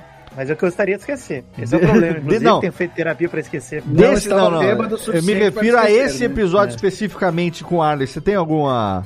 Alguma Ah, do Arley eu não lembro de nada, só lembro de ter gravado. Lembro. Assim, pelo menos eu lembro de ter gravado com o Arley, até porque o Arley é um nome diferenciado, né? Exato. Não são Arley. muitos Arleys que passaram pelo meu caminho. Exato. Aqui no, aqui no Radiofobia passou no máximo um Whirley, né? É, exato. É, e aqui a, gente, aqui a gente não vai fazer as piadinhas do Warley Channel, Warley E, Não, aquelas coisas no outro. todas. O que eu lembro do outro programa é, isso. No outro Não teve. faltou trocadilho com o Arley. Não, mas calma aí que eu renovei algumas, cara. Não deixa o ar ligado, eu falei, né? época, Qual? não. Ah, não deixa o ar ligado, tá, nossa. Tá frio, não deixa o ar ligado. Minha vida, eu sou. eu sou o ar aleatório. Eu- ah, eu, eu acabei de. Tem um aplicativo novo que eu abri na internet. É, o Arley Express. Nossa. Nossa, é. Você, teve, você teve a época que viralizou, né? Teve o Tá Arley boa. Shake também. É. Tá boa. O Isso. Mas você sabe, Arley, que o meu nome, eu, eu falo que eu sou Jeff. O TED do apelido Rafael é Jeff, Cortez fez efeito aí, hein? Pelo... Mas é, meu nome é Jeffter, então eu sei como é um nome, tem um nome diferente. Jennifer. Jennifer. E eu Peraí, peguei peraí, um peraí. Uber outro dia, cara. O Arley é uma coisa, Jeffter, putaria.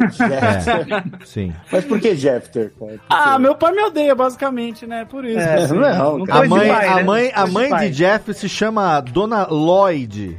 É Lloyd, mas tudo bem. É, Dona Lloyd. Até aí só muda a, a sílaba tônica. É, eu tenho uma prima que chama Lloyd. Olha aí, tá vendo só? Então é isso aí. Estamos aqui com o Arley Santana. Arley, quero saber o seguinte, bicho. Vamos dar continuidade aqui no negócio.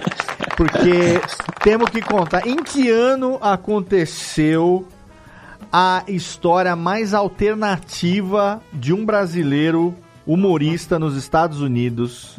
Qual é a chance Coisa de, de- Ronaldinho Gaúcho, Cara, aleatório. Totalmente, ó. Humorista brasileiro, ventríloco, abrir show do Alice in Chains nos Estados Unidos. Só isso. É, cara, foi isso. Foi como isso, que foi isso. quando foi e como foi que aconteceu isso, Foi em irmão? 2017 ou 2016, eu não lembro, mas é 2017 ou 2016. Ah. Foi. Você tava pro congresso lá, você foi pro congresso de Sim, eu fui, mas dessa vez, cara, eu achei que eu tinha al- alcançado o, o ápice da, da vida televisiva. Por quê? Porque o meu xará Santana, que é o Felipe Santana, repórter da, do Dedé. Fantástico, Aham. é, ele foi. Ele me acompanhou para fazer uma matéria pro Fantástico Aham. no, lá no, no, no encontro de ventrílocos, no Vente Rave. Aham. E pra mim, isso pra mim já tinha sido mais power, né? Porque vocês sabem, né, o quanto é difícil a gente conseguir colocar no mainstream um negócio de boneco e de Porra. uma história sua e tal. Sim. E a gente já tinha falado com os meninos lá do Fantástico, eles tinham pirado e falou, vamos fazer. E foi Mas muito o legal. Fantástico gosta, né, de fazer matéria com manipulador. Fizeram com o Arthur Aguiar esse ano, tem várias assim, matérias, né? Vitor já enfiando um BBB Ah, na história. Já falei de. Manu Gavassi e Arthur Aguiar, hein? Tá faltando mais um. Pior que eu, eu sou tão ligado no BBB que eu trabalhei com as meninas do BBB e eu achei que eles tinham sido da Fazenda. falei, eu falei, Cacau, qual Fazenda que você fez? Ela falou, não, fiz o Big Brother. Mas aí você tava lá e o Felipe te acompanhou pra fazer a matéria pro Fantástico. Pro Fantástico. Fizemos uma matéria e eu, puta, fiquei muito feliz, cara. Falei, cara, Fantástico veio aqui. Os caras é, fizeram a matéria, maravilhoso e tal. E a gente tinha um domingo e voltaria na segunda. Vou ver se eu cavo no Globoplay essa matéria aí pra botar no link do post aqui, que a gente É se muito legal. achar. É. É bem legal a, a matéria. Aí a gente a gente fez a matéria e falou, caramba, não tem mais nada pra acontecer aqui. Aí eu tinha domingo de, de, de folga. Isso eu nunca contei direito, assim, que eu fui num restaurante chinês Ah. e eu ganhei aquele biscoito Bolinho da sorte, biscoito, biscoitinho biscoito da sorte. Ah. É, e aí tinha. Eu, eu tirei foto. é, Enjoy the next ride, alguma coisa assim, que Ah. era tipo, se prepare que vai acontecer um negócio maluco. Ah, Não que eu acredite nisso, mas rolou, então tem a ver. sim. E aí. Existe o biscoito da sorte, pode acreditar. Sim. Existe. Só não sei se ele É, já funciona. comi. Não, pode acreditar. E aí a gente foi dar um rolê em Cincinnati, sim, sim, yes, yes, Natália. E aí a gente foi dar um. Assim, não tava. Desculpa. Aí eu... Cincinnati agora. Cincinnati. É o que eu falo pra minha namorada toda vez que É ela me isso, pede alguma coisa. Cincinnati. Cincinnati. Inclusive ela, inclusive ela está aqui. No, inclusive ela está aqui. Um beijo pra, pra você, meu amor. Homenagem. Já pode deixar o currículo pra participar da radiofobia. Cincinnati. Muito bem. Muito do nosso nível aqui. É impressionante. Total. E aí tava eu e o Júlio, meu sócio, eu falei, cara, olha que legal, velho. É, amanhã tem o show do Alice in Chains, que pena que a gente não vai estar aí. E aí ficamos dando rolê na cidade, não tinha nada pra fazer no domingo, era o último dia nosso de viagem. A gente tava feliz que tinha gravado, ficamos lembrando as coisas do Fantástico. E aí eu vi o cara, é, os caras na, na praça ali. E eu falei, e- e, cara, uma coisa que eu nunca conto direito é que eu tava zoando o Júlio que os caras eram do, do Alice in Chains. Por quê? Porque ele não, ele não sabe nem quem é Beatles. Ah, tá. Aí eu falei assim, ó, os caras do Alice in Chains ali. Aí ele falou assim, então vai lá tirar foto. Aí quando eu fui, eu comecei a prestar atenção, eu falei, não, cara, aquele cara é o Sean Kinney, o baterista. Aham. E aí, isso aqui faz 20 anos que a gente não vê os caras, né? Sei lá, né? Quando eles. Man in the Box, quanto tempo Sim. faz que... Aí eu olhei e olhei. Vai mais. Cara, acho que é. Aí eu fui pedir uma foto, aí saiu todo mundo, e é, can I take a picture with you, né? You pode ser você ou vocês. Sim. E aí todo mundo saiu e ficou só o cara. Falei, então é esse o famoso, é ele mesmo. E aí, tirei foto com ele. Ele perguntou, de onde você é? Eu falei assim, sou do Brasil. Aham. Aí ele falou, ah, legal, Brasil e tal, contou uma história e tal. O que, que você faz? Falei, cara, aí o Júlio, he's a ventriloquist. Ah. Eu não sei o que eu ia responder. Eu falei, sei lá, eu sou um ator. que eu- Sim. Quando eu falou ventríloco, Sou cara, Uber.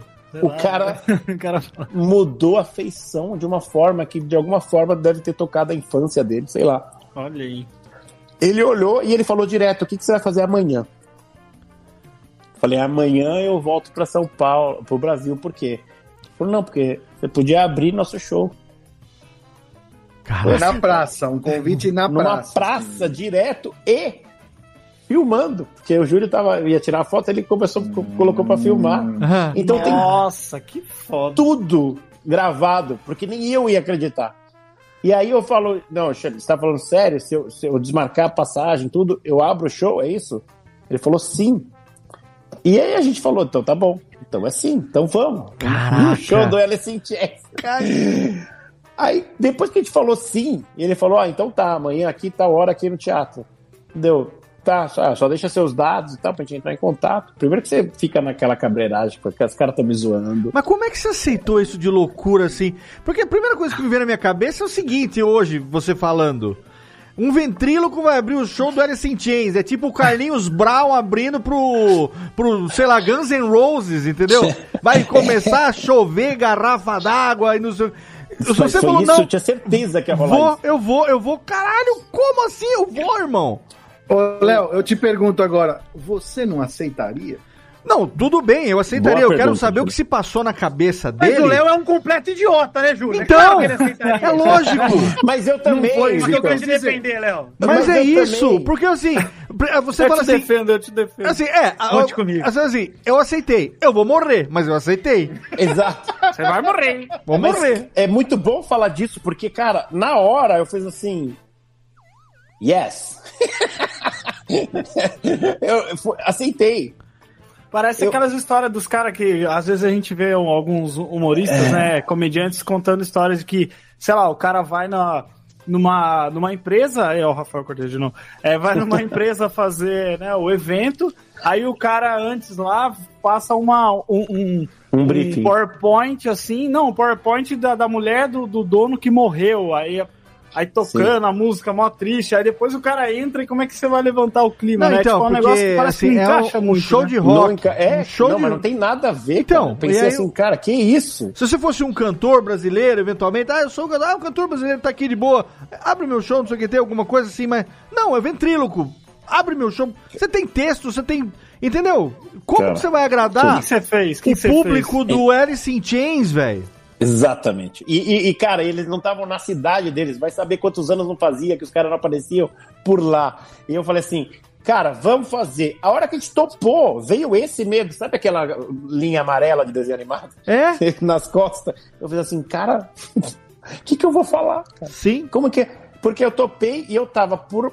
por sei lá, pelo destino, não sei que, como a gente Vem vai tocar isso. Bruce Springsteen no Brasil. Quem vai abrir o show? Jorge Versilo. Porra, irmão, não tem condições. Não tem condições. É isso mesmo. E por acaso eu tava com o boneco lá, porque não era pra estar, né? Porque eu, quando eu fui as outras vezes, eu não levava, não levava, né? Porque eu comprava boneco lá pra trazer. Não, não fazia sentido levar pra mim. Só levei porque tinha matéria pro Fantástico. Sim. Caramba. Foi Olha uma, foi uma Um conjuminância, né? conjuminância É, de fatores. E aí a conjuminância de fatores ficou mais evidente agora, cara. Sem, sem querer fazer, né? Ah. Pensei em cantar evidências, mas. Ah. Ah, cara, é, eu falei, puta, agora a gente vai fazer o show pros caras. Aí que que eu- a primeira coisa que eu fiz é entrar no WhatsApp, no grupo de humor dos humoristas, e falei, gente, vou fazer show pra. Aqui com Alice in Chains. Exato. É. Vou fazer show pros caras da Alice in Chains amanhã. Aí o Vitor Sarro, ah, eu vou pra Madonna, e eu vou pra não sei. Aí ficou nisso. É, só queria aquela história do João Vicente de Castro lá no Porchat. Tava passando o Réveillon em Salvador. Eu, Caetano e Queen Latifa. Porra. Então, é bem isso.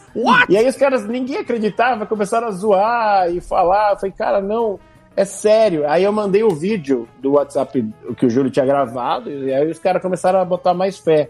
Aí eu nunca me esqueço que o Oscar Filho, ah, cara, eu falo, gente, o que, que eu falo aqui? Aí o Oscar Filho, não, fala de droga. Os caras. Um cara morreu de overdose, o outro. Falei, não, calma, cara, calma, vamos pensar. Aí fudeu, ia dar uma mais nervoso, né? Pra você falar assim, como assim eu vou abrir o show do Alice in Chains? Cara, calma. Aí o Gueré, Fábio Gueré, Sim, senhores, grande Guaré. chegou e falou assim: Mano, você é um idiota, né? Que jeito bonitinho que ele fala. É. A única coisa que você sabe fazer é trocadilho, faz trocadilho, cara. Show. Cara, Em inglês? Em inglês, eu falei assim, cara, trocadilho é a única saída, cara, fazer trocadilho. Sim. E aí o que, que a gente fez? A primeira sacada: Man in the Box, Homem na Caixa. Aham. É o meu boneco, cara. Ah, Ó, porra! Caralho! Man in the Box. E aí a gente pensou, não, calma, então a gente vai fazer trocadilho com todos os nomes das músicas e dos álbuns deles. E, cara, a gente fez. Não fazia sentido nenhum, mas a gente fez. e aí a sacada, que é aquela coisa do público-alvo, foi assim: antes de começar o show de trocadilho, eu me apresentei. Ah, mas cinco minutos antes os caras falaram que não podia filmar. Eu falei, cara, se eu não filmar, nem eu vou acreditar que eu vim aqui. Claro.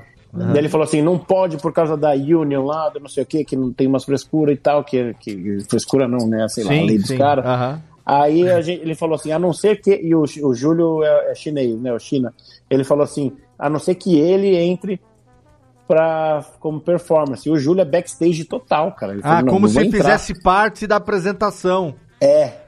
E aí ele falou, puta, vou...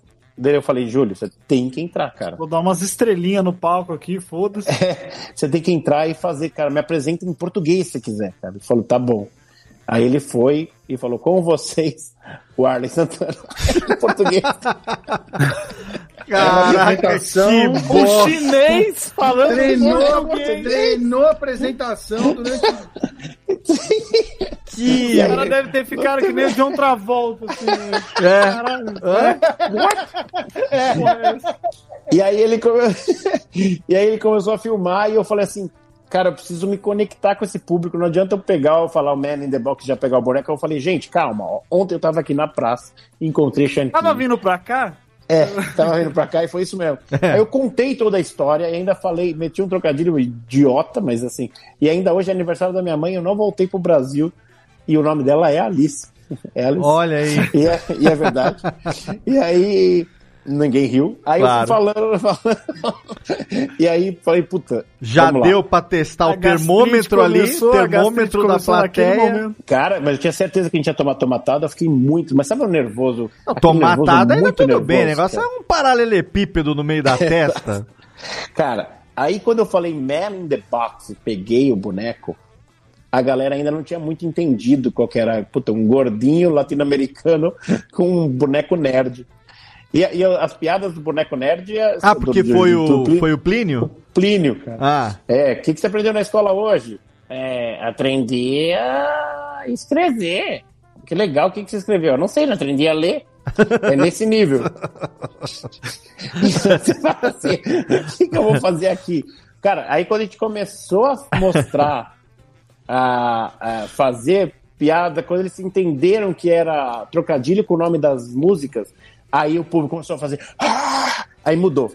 Aí toda vez que a gente falava o nome da- da- das músicas do tal, e isso eu com uma cartolina no chão com todas as- todo o texto que eu tava muito nervoso. E aí eu fui fui lendo, foi, foi rolando, foi rolando, a galera foi entrando, foi entrando, foi entrando, e aí eu falei, caralho, não tô acreditando que tá acontecendo isso. Foi rolando, rolando, e o público pirou, cara. E a Ah, gente tem, também. Tem uma informação que eu gosto que você fala, que você esqueceu de falar, que é, o É. seguinte: o cara falou pra você que. Quanto tempo eu tenho? Ah, 18, 18 minutos! minutos, cara. Olha, irmão! É um 18 tempo, olha, Vitor, de um TED Talk, cara. É? 18 minutos, cara. O cara chegou da, da- na véspera, foi convidado pra subir no palco pra fazer uma abertura Tá maluco. com um boneco de ventríloco e de repente você tem que criar ali um TCC, um texto. Caralho, um TED Talk. língua que não é a 18 sua. minutos, Uma liga que velho. não é a minha língua. Não, é, é, foi, foi assim. E aí a galera ia pirando e pirando e pirando, cara. Quando a gente terminou o show, você tem uma ideia, o Plínio chama o Alice in Chains. Caraca. Alice in Chains! Não Acho- faz sentido, velho. Não Caraca, faz sentido. que- e, e- Eu- e eles, o que, que acharam? Ah, depois o aí o Shankine ainda pede desculpa pro público de ter me convidado. É, tem uma- Mas aí na zoeira, meu, depois ele elogiou pra cacete lá dentro, né? Mas assim. Mas ele, público- como fã de ventriloquismo, de- ele chegou, você chegou a entender o, o porquê, qual a razão dele Ah, ter. os caras são muito loucos, né? É mesmo, Dorgas? Dorgas Não, mas eu acho que ele é fã de boneco mesmo, cara. Eu acho que, que essa pegada, tanto é que tem um. Um- um- tem uma. Quem que abriu o show que deve ter dado um migué cinco minutos antes ali, que ele falou, temos que substituir isso aqui, alguém Cara, vai ter que então, fazer. velho, eu acho que eles não tinham achado alguém e falaram, vamos aí. Mas assim, é, eu acho que é essa coisa do, do artista que ele tem, saca? De falar, ah, vamos aí, sabe? Tentativa É, e erro. Na realidade, eu tenho certeza que ele achou que ia ser muito ruim. Que ele queria de zoeira mesmo, na sacanagem. Será? Eu acho. Eu acho, eu acho. Mas pode ser que não, né? Pode ser que não. Pode ser. Às vezes aí, aí eu tô na maldade. Quer dizer que o Sabe teu por quê? ídolo, em vez de te prestigiar, ele tava querendo era te fuder ali. Não sei. Mas, cara, se eu falar que dois anos depois os caras lembraram de mim e me convidaram pra ir assistir eles no Allianz Parque aqui, cara. Sério Olha mesmo? que maravilhoso. Os caras, quando chegou o e-mail, eu chorei. Mas só pra falar, é, calma, quando Ah. acabou esse show, Ah. eu fui pro, pro camarim e eu comecei a chorar, que eu não sabia o que fazer. cara. Eu tava. Eu falei, o que aconteceu? E o Júlio, espírito de Datena que ele tem, começou a filmar. Esses vídeos estão no seu canal no YouTube? Esses, é, vídeos estão no seu canal no YouTube? Dá pra tem, gente tem, tem linkar? o show, esse do show ele não pôs ainda, ele falou que vai Mas o pôr do aí. show tem, ó, o de- dele O convidando show, e tudo, tal. tudo, ele convidando. Vou tem botar tudo. os links no post, então. Tá. E aí, porque se não tivesse isso, nem eu ia acreditar. Só que a técnica foi pra cucuia, cara. O boneco voando, eu nervoso. Mas beleza. Cachorro latino. O- o- Cara, e aí foi essa experiência. E por conta disso, eu fui gravar depois um clipe do Megadeth em São Paulo por causa disso. É, é, aí, e vou gravar semana que vem o Megadeth de novo. Como assim gravar o clipe do Megadeth? Eu fui, gravei esse, eu não contei. a minha vida é aleatória. Mas com boneco também? Não, como ator. Ah, porra! Eu já tô começando a achar que o ventríloco é meio que tipo passe livre pra qualquer coisa na vida. Mas, cara, eu acredito nisso. cara. Tá, tem sido, pra mim, tem sido. Até pra apresentar o programa da, da TV Cultura, quando me chamaram pra apresentar o programa, não, eu tá Aham. certo que eu apresento lá. Sim. O, o cara, quando me convidou, o Léo, ele falou assim: Olha, só tem um problema, tem boneco. Eu falei, como assim, cara? Você tá me convidando? Eu, eu mexo com boneco. Ele não sabia. Ele me Caraca. conhecia do CQC. Olha que viagem. Nossa. Então, assim, eu não sei, cara. Ou eu tenho algum pacto. Trindade aí? brasileiro.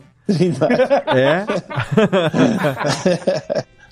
Ou, sei lá. Mas aí rolou lindamente o, o, o show, foi muito legal. Que Depois legal. eu fui assistir o show na galera, tirei foto com a galera o tempo todo. Foi um negócio muito louco.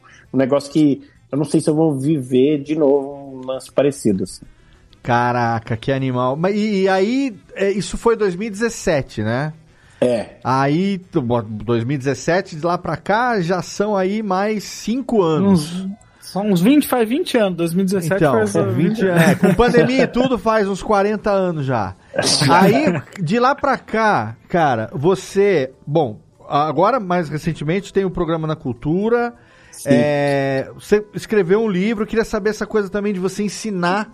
Porque a gente viu lá, vou ver se eu acho o link pra, pra botar, deve ter com certeza no canal do SBT no YouTube, a participação do. Esqueci o nome do menininho lá, o. É, João Corgozinho. João, isso, que participou lá do, do programa do Silvio Santos e foi elogiado pelo Silvio e tal. Falou: Não, isso aqui eu aprendi, meu professor, quero mandar um abraço ao Arley Santana e tal, ele que tá me ensinando. E, e aí agora você né, tá com o livro. Então, eh, cara, queria entender um pouco melhor aí nesses cinco anos pós Alice in Chains pra cá, como é que foi, inclusive, a evolução de- eh, das performances nos palcos aqui no Brasil, né? Tipo, se foi. Porque a gente. eh, você viveu aquele momento do stand-up moleque. Que era o Sim, stand-up sim. do não pode nada a não ser piada própria, banquinho e microfone.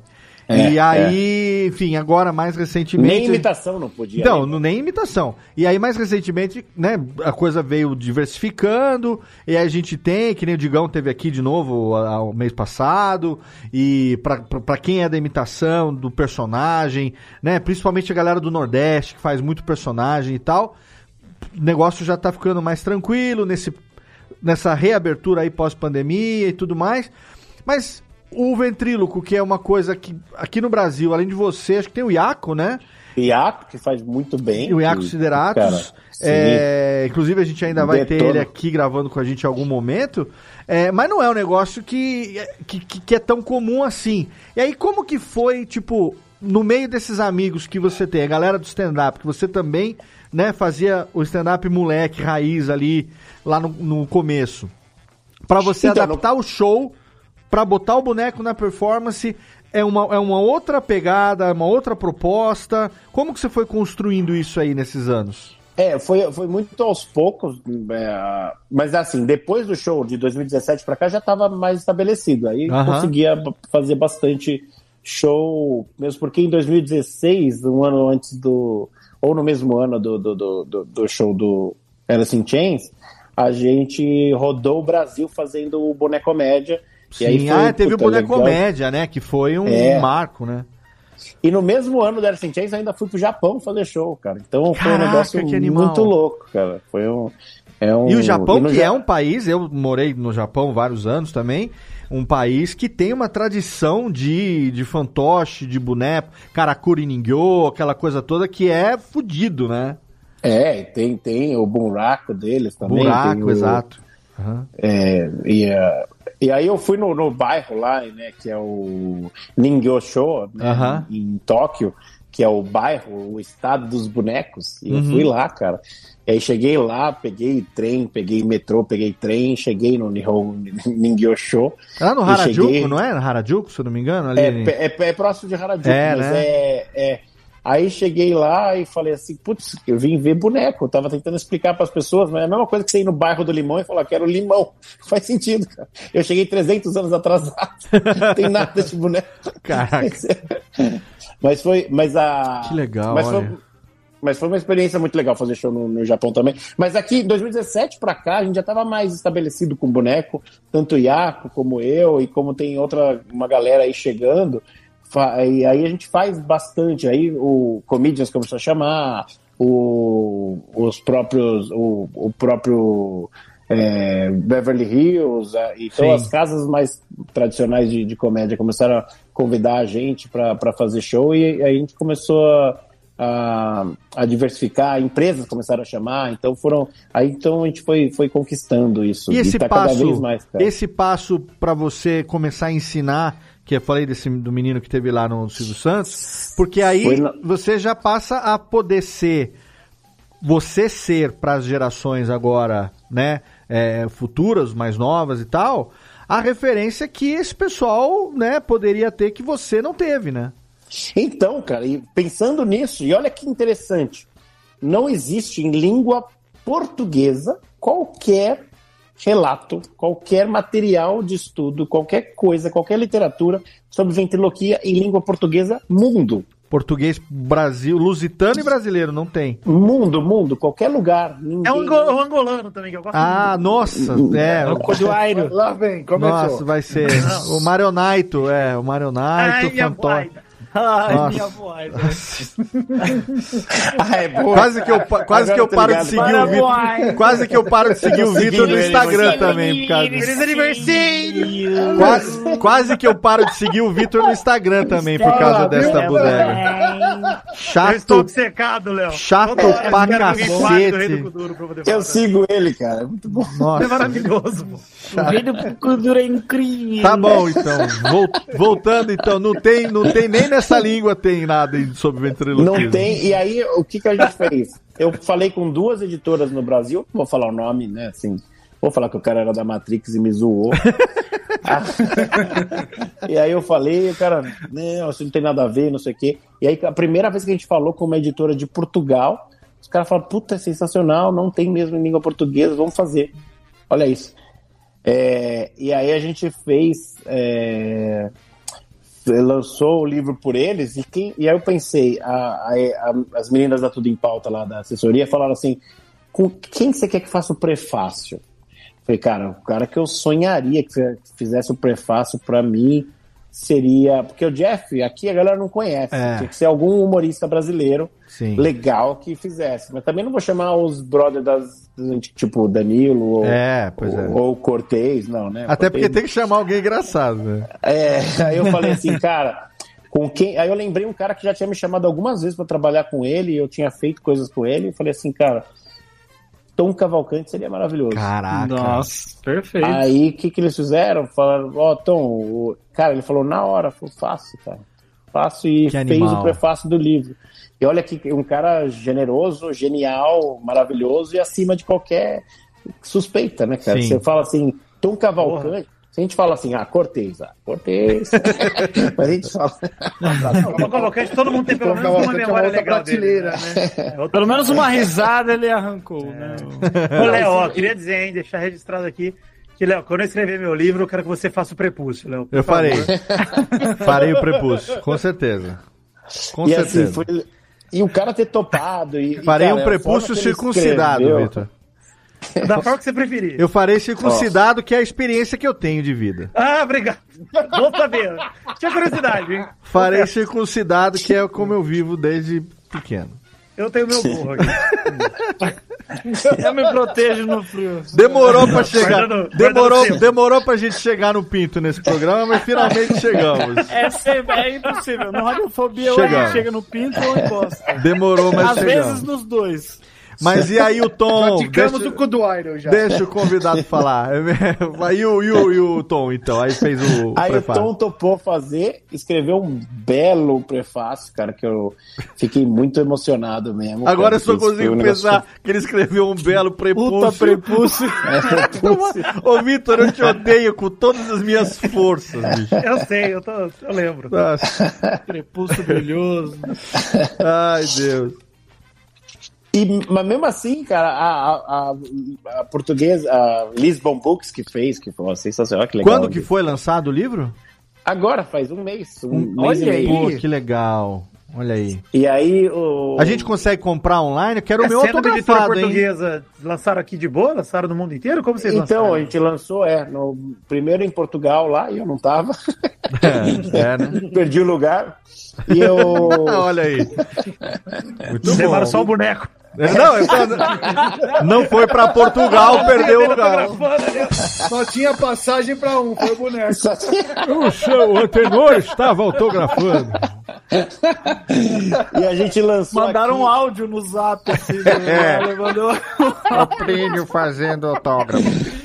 Fala galera! Tô aqui no, E, e aqui a gente lançou aqui na, na livraria Martins Fontes, na Paulista, cara, foi tão Legal. maravilhoso, cara, porque assim, nem a editora não botou muita fé, eles não mandaram muito livro pra cá pro lançamento Aham. e acabou na primeira hora. Nossa, que legal. e aí cara. ficou, cara, eu nunca imaginei, eu fiquei das 6 às 10 assinando. Quem que vai querer saber de boneco, né? Você pensa, Sim, né? Você fala- sim. E aí foi, foi o Willem Van Veret, foi o, o Fábio Caniato, que é o novo Louro José, que é a Que Mané. legal, que legal. Foi os- a galera toda do, do Vila Sésamo, foi toda a galera do Cocoricó, foi um negócio. Cara, que diz- foda, bicho. Pra você ver Caralho. como que tem essa, essa Toda a união carência. dos bonecos, cara. né?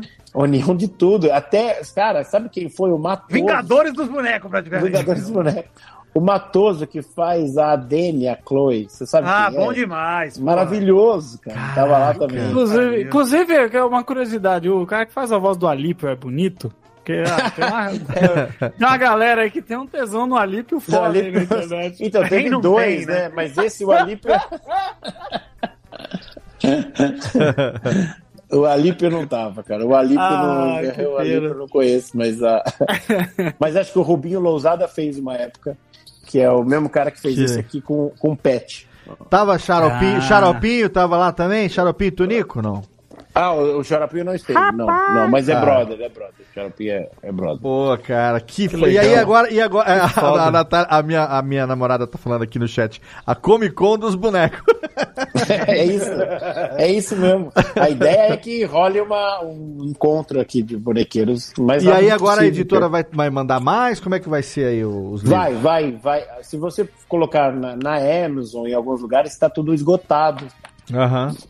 Eu acho que eles colocaram dois para vender, que esgotou muito rápido. né? pra vocês terem uma ideia, o primeiro dia eh, esgotou na primeira hora, e aí eu tinha no carro uma caixa de livro, e aí foram os meus que eu, que eu vendi. Que Caraca. vendeu na, Caramba, mano. Então eu fiquei. Fiquei sem, praticamente. E aí. Não li o meu até agora. Eu falo assim, Mas, ah, mas fiquei feliz, cara, que eu nunca imaginei, tô falando de coração, pé no Sim, chão. sim. Não, não precisa ser igual o cara lá da editora brasileira que detonou, mas assim. Tá eu disponível também- na, na Amazon em versão e-book? Não, então, tá coisas? esgotado, mas na Atlântico, que é a da, da, da Lisbon Books, tem. Então, colocar no Google lá os segredos da ventriloquia, você encontra. Legal. é, e eles estão mandando com mais agilidade. Eles agora. não vão, não vão é, disponibilizar em formato digital também, e-book? Eu acho que sim, como segundo.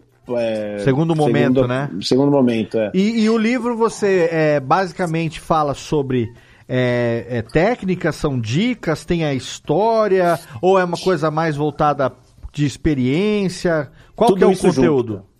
Tem as experiências, as coisas que deram muito errado, que é legal saber, que eu queria ter sabido antes de começar. Aham. É, as técnicas que.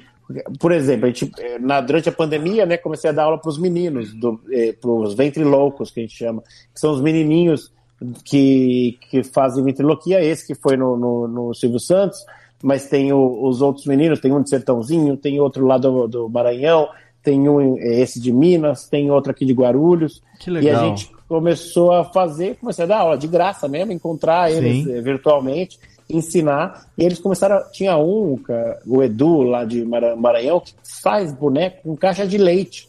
Caraca. Então, assim, você fala, cara, olha isso, olha aqui a criatividade e a. e, né, o, como. É isso me tocou muito. Falei, cara, vamos fazer aula, vamos lá. Sim, vamos- a aí eu- vontade, a necessidade e a criatividade, Sim. tudo junto. E né? a gente começou a fazer, os moleques estão detonando.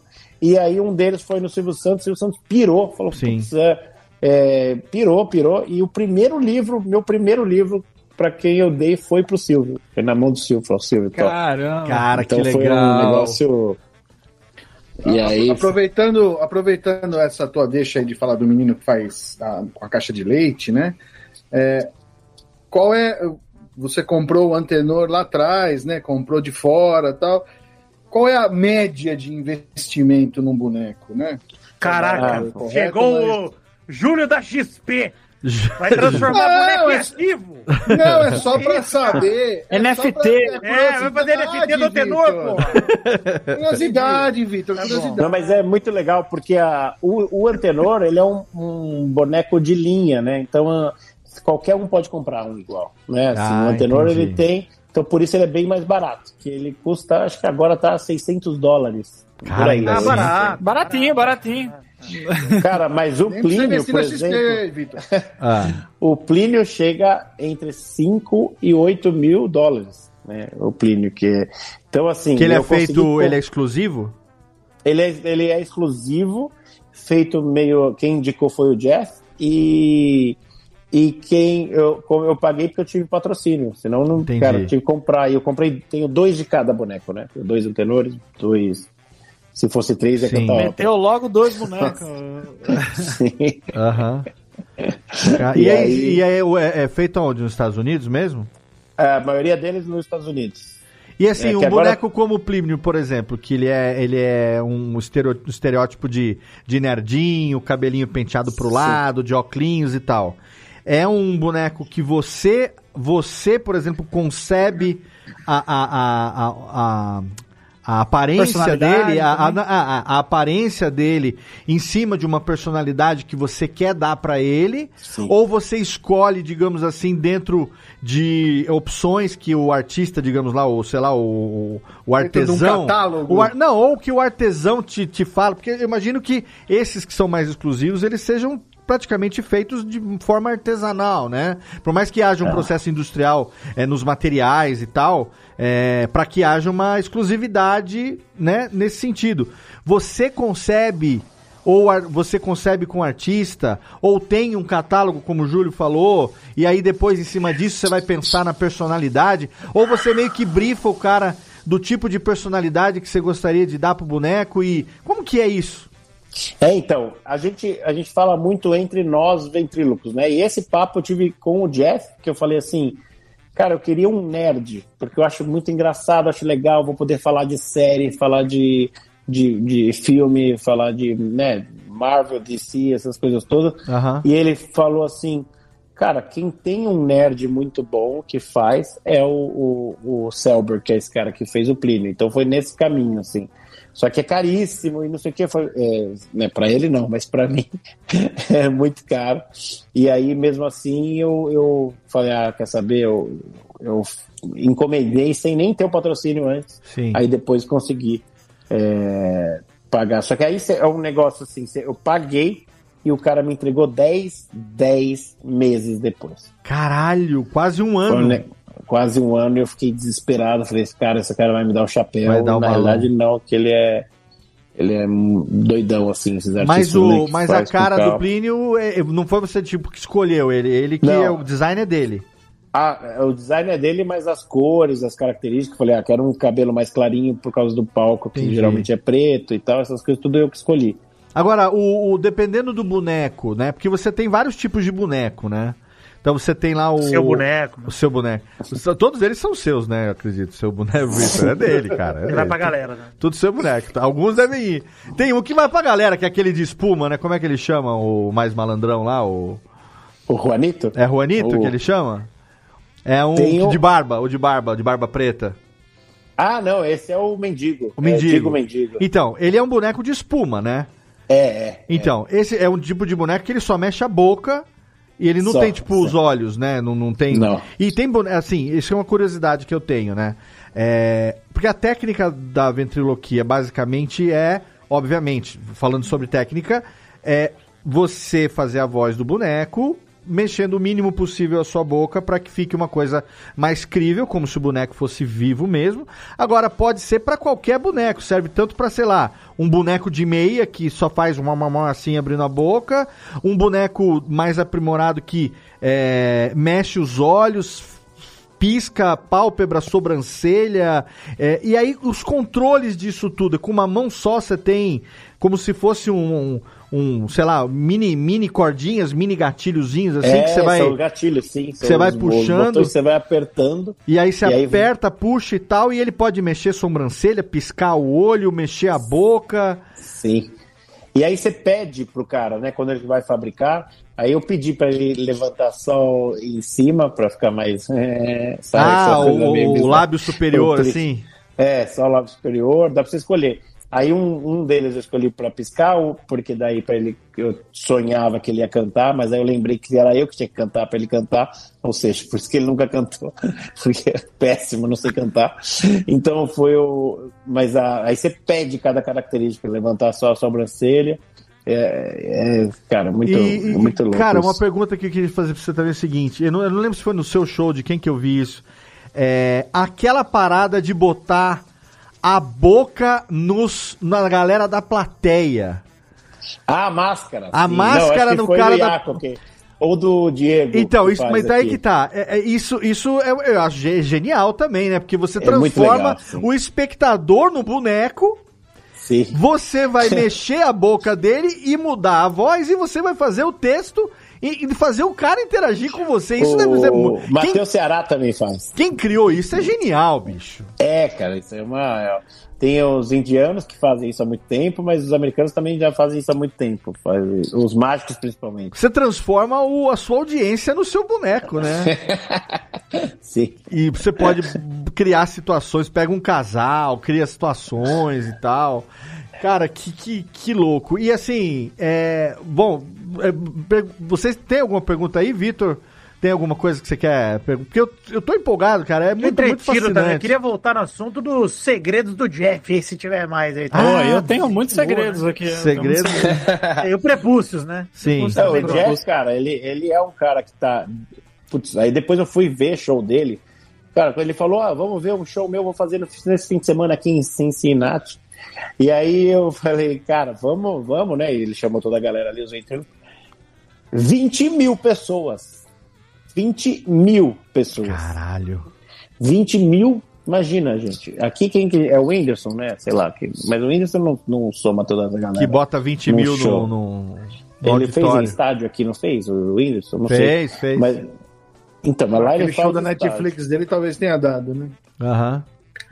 Então, e aí ele faz o Jeff pra ele, e ele faz isso na Europa. Ele viaja, vai pra Suécia, Noruega e faz show pra 20 mil pessoas. Então, a- a- acho que vale aqui a gente acreditar que um dia isso possa acontecer. Eu já fiz show pra bastante gente aqui no Brasil. Fiz em Curitiba, lá no, é, para 1.500 pessoas. Eu fiz agora umas, um, um mês atrás no, no Teatro é, Bradesco no, no- no- em São Paulo, lotado também, 1.600 pessoas. Então a gente está está chegando lá, sabe? A gente tem também referência. Mas esse cara é um fenômeno, né? O cara é um fenômeno. Ele e a menininha, vocês lembram da Darcy? Vocês chegaram a ver a menininha que canta? Sim, sem a a Darcy boca? no American's Got Talent, né? Ou, Exato. Ou no eu tive o não prazer sei. de conhecê-la, o América.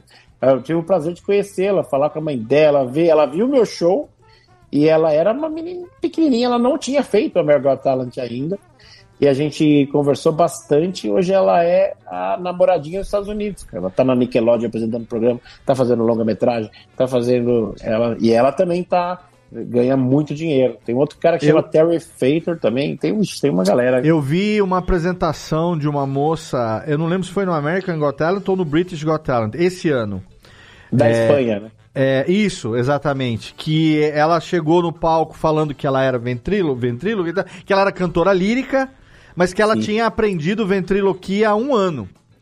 E aí É. o Simon Cowell já faz aquela cara de puta, lá vem boneco. Vai ver, puta lá que vem pariu. merda, né? Lá vem boneco de novo. E foi, ele até falou isso no final, ele falou assim, puta, eu achei, quando você chegou falou ventrilo, eu falei, puta, vai sair um boneco esquisito da, da caixa, não sei o quê. Essa cantora, você tá, tá comentando aqui porque você viu nessa apresentação, é, Sim, sim. Ela, ela usa a técnica de ventriloquia pra fazer sons sem mexer a boca, assim, é, é coisa imperceptível mesmo, ou minimamente perceptível. E, o e a, e a apresentação dela foi basicamente como se ela tivesse se maquiando, é, escovando trocando, dentes, escovando, trocando passando uma estação de rádio, dental. trocando estação de rádio, fazendo o som do rádio mudando de estação, cantando músicas diferentes a cada estação, enquanto escovava o dente, enquanto passava fio dental, até o, o- o final ela bebendo água. Cantando, bebendo água. Aí os caras. Aí, aí foi diferente o negócio desse, né?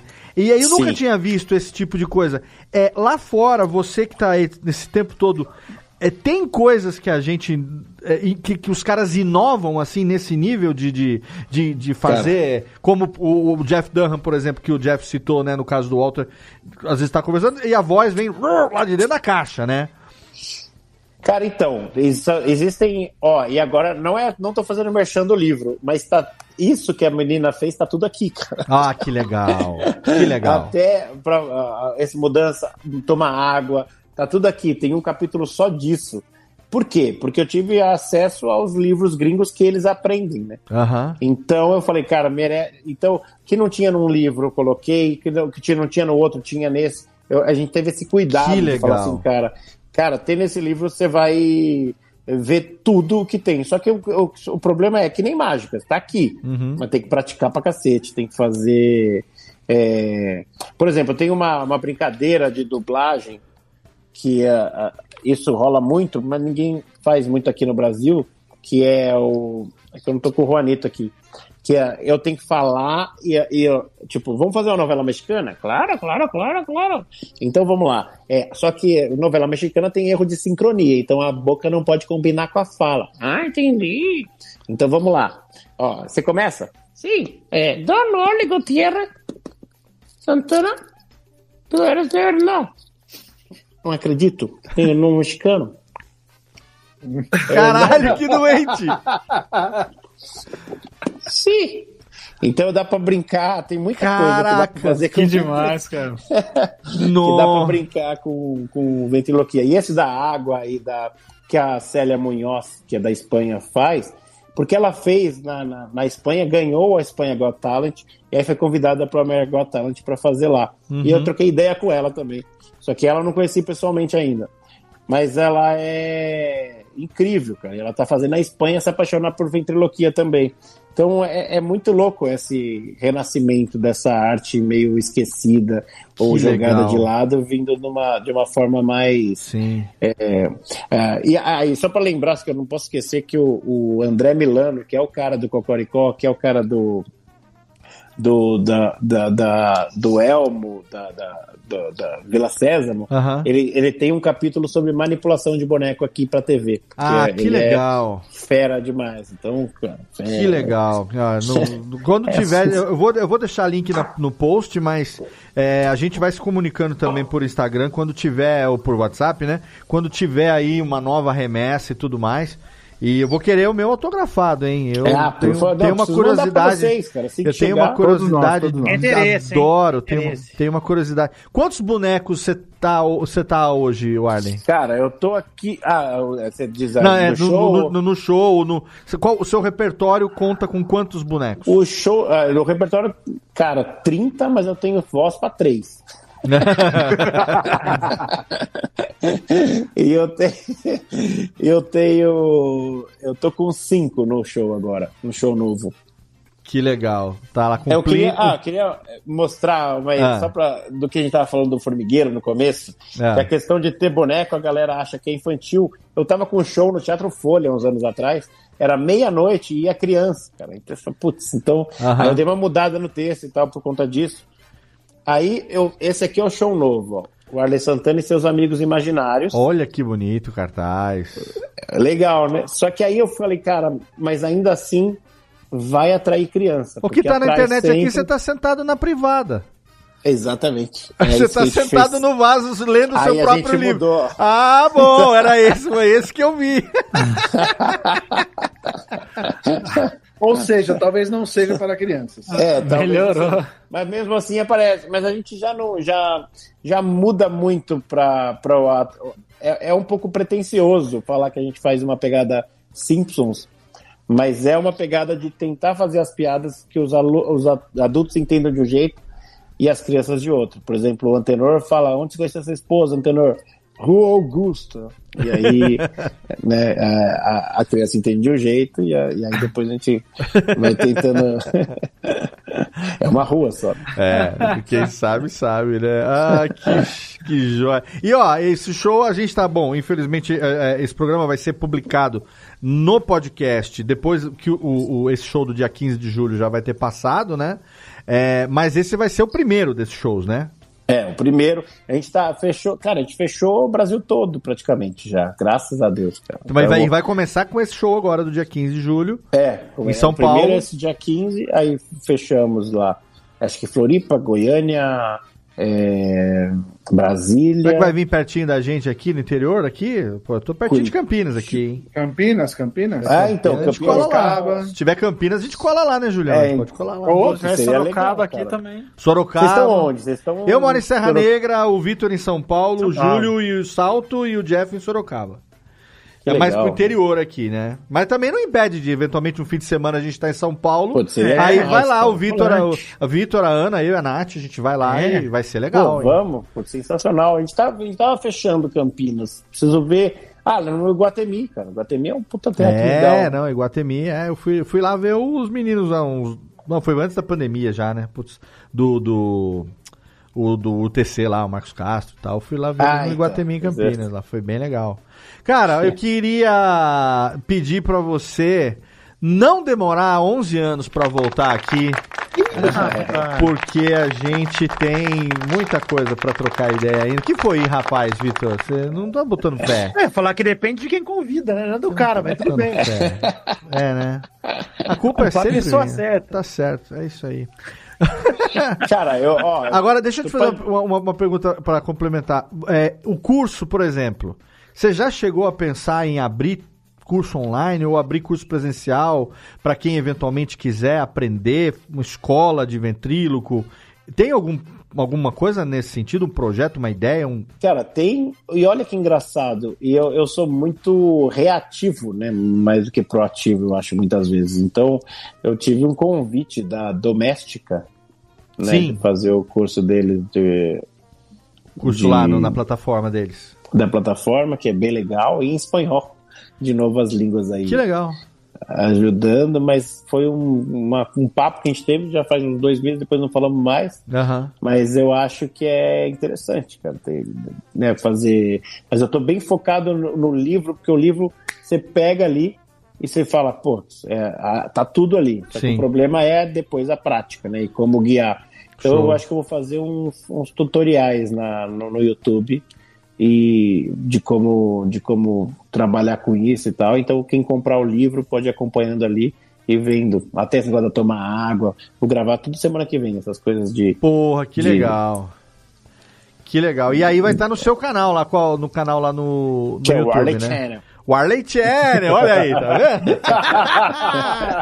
Esse trocadilho é antigo, mas tá funcionando. Ah, excelente. Então, antes de passar o serviço, Técnica, cadê aqui o, a trilhazinha de encerramento? Sobe pra nós aí. Vamos lá! Que delícia! Vamos lá, porque, ó, rapidinho, rapidinho, quase duas horas de papo com o Arley Santana, atualizando tudo o que aconteceu nos 11 anos que separam essas duas participações aqui no Radiofobia. Quero agradecer a presença dos meus queridos amigos. Obrigado, menino Jennifer. Muito obrigado, Léo. Foi muito legal, foi muito divertido conhecer mais da história do Arley. Do, do Arley. Ah, desculpa se eu Warley. tô falando errado aqui. É muito legal, foi muito divertido. Dei boas gargalhadas. Poxa, tô muito feliz de terminar essa noite segunda pra cima. Valeu, sucesso pra você, mano. O Jeff, que é o nosso guinho Obrigado, oficial. mano. Nosso guinho oficial do Radiofobia é o Eu Jeff. sou o Guinho, eu fico brasileiro. falando aqui. O guinho brasileiro. Só faço isso aqui, é meu serviço. E por falar em guinho brasileiro, temos aqui o príncipe negro do futebol, moleque, de ébano, que vai fazer um aniversário logo. Ah, Menino Vidani. parabéns, Valeu, parabéns. Vidani, querido. Saudade tava de você, você que não, né? Agora só aparece uma vez a cada três meses Vou aqui. confessar, hein. Léo? Vou confessar que tem sido difícil gravar porque eu estou viciado em Pantanal. Ó, Tá? des- desengajei bonito, viu? Desengajei bonitamente. E as gravações do Radiofobia ficam no horário É, no do horário. meu Zé Leão. Estou fumando paieiro pra assistir Pantanal. É. Pois Tão é. envolvido que eu tô. Mas Pois não, a é. gente, a gente vai voltando aí. Mas não se preocupe não que eu não tenho raiva de você, tá tudo bem. Não você virava onça. Não tenho raiva. E menino Vidani, que apesar de não estar aqui ainda com mais, mais com aquela frequência gostosa, continua lá. E eu continuo sendo o, a- o padrinho lá do Peladinha, com Ah, devidamente. Meu vintão Apoiando. tá garantido, apoiador ali, Vintones. Dois. E Meu recom- PicPay não caiu. Recomendo Ah, pra tá todo vendo? mundo o PicPay ali do Peladinha na net. Ah, como sempre, Firme e de Copa do forte. Mundo, né? Muita alegria. E o Firme e pau tá forte. livre com aquela frequência também. Frequência Pauta quase. livre, olha só. Quase do grande coisa já. Porra, não, não depende só de mim, se Entendi depender estaria pior ainda. Ele tá com a frequência do Dumbcast hoje, indo para a frequência do Grande Coisa, se Deus quiser. Em breve. Não, a gente vai, a gente vai voltar, só as coisas melhorarem. O Doug resolveu abrir uma escola, né? mo- É. Foda. Pois é. É, a vida de Não professor agora é isso daí.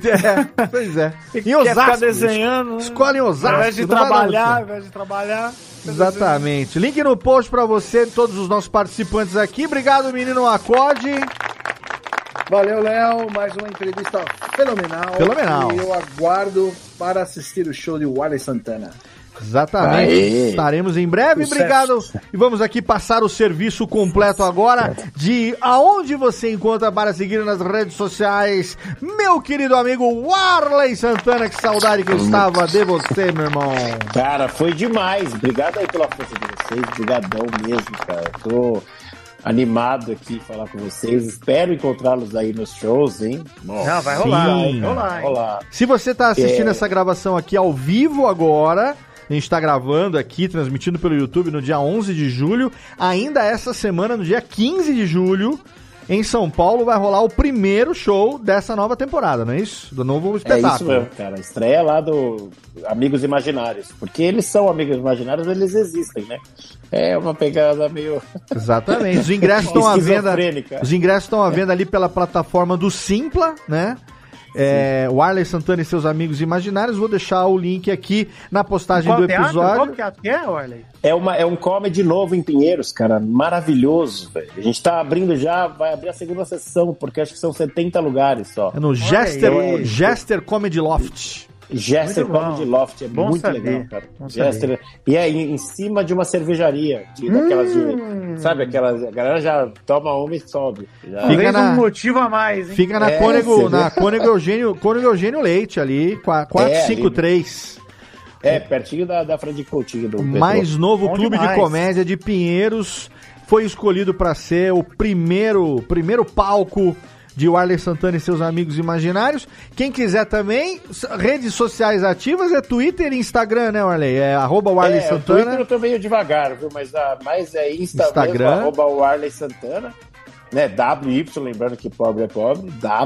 W-A-R-L-E. Varley. É, Varley Santana. exatamente. E, na, e no YouTube, Warley Channel. Santana. Warley Channel, exatamente. Warley, que, que delícia falar com você. Cara, Sucesso. Obrigado pela força, velho. Obrigado você pelo carinho, todos esses anos, pela amizade. Eu mandei recentemente, a gente trocando ideia, né? A gente tava lembrando aqui agora, a última vez que a gente se viu pessoalmente foi na Campus Party de 2019. Caraca. Você tava saindo com os irmãos, com os meninos piologo ali. Piologo, sim. aí a gente deu aquele abraço. Pô, vamos gravar, vamos gravar. Veio pandemia. Tamo aí agora finalmente gravando de novo. Mas essa semana a gente trocando figurinha pra marcar a gravação. Eu mandei pro Arley a vitrine do episódio 53, que foi lá de março de 2011. E aí o Arley me retribuiu mandando uma foto nossa na Campus Party de 2011. Que foi Exatamente, ali quando a cara. gente se conheceu pessoalmente e que grava- marcamos a gravação, porque Campus Party foi em fevereiro, nossa gravação foi em março. Foi Então, isso mesmo, cara. ali rolou o Foi, Vamos... é. Ah, então, não foi ninguém que apresentou, não foi ali na Campus, cara. Que Foi rolou o. Vamos Marcar. Eu tava apresentando um programa na campus, lembra? Foi um.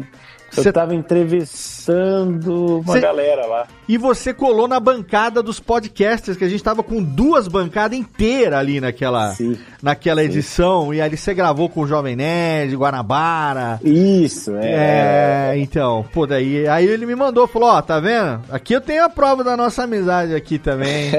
Legal, irmão. Obrigado mais uma vez, sucesso E assim Pô, que você estiver perto da gente aqui, ou a gente estiver em São Paulo aí e tiver o show pra rolar, o Vitor já tá por aí. Se pá, já dá pra Olha logo, aí. logo pra Olha. ir pro show.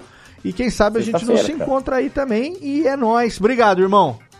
Valeu, ó. Obrigadão pela força de vocês. Obrigado Tamo junto. por fazer parte da minha história, da minha vida. Obrigado. Cara, tamo, tamo junto. Cara, foi o primeiro podcast que eu dei. A entrevista foi pra vocês, cara. Olha aí, tá aí, vendo? que orgulho, hein? Tá vendo? Que e alegria. depois eu fui em 300. E é o primeiro- sei lá quantos, cara. Fui...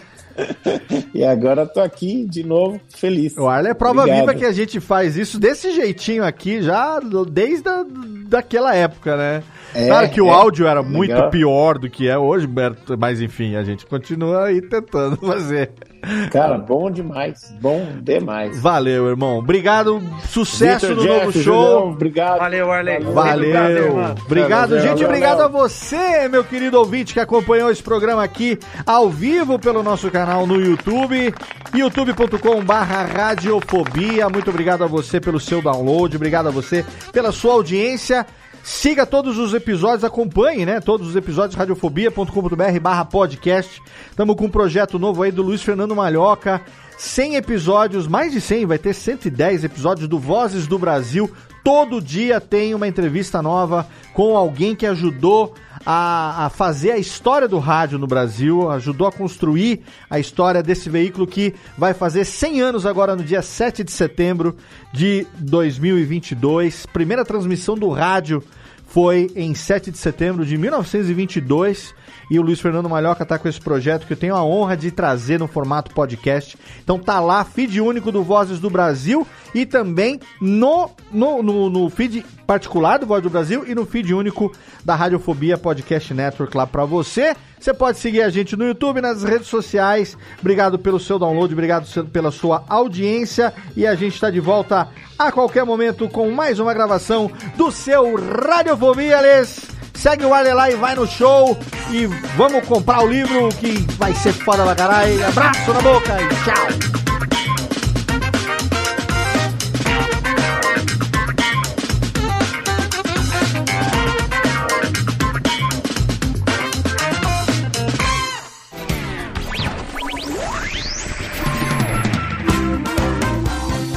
Este podcast foi publicado pela Radiofobia Podcast Network.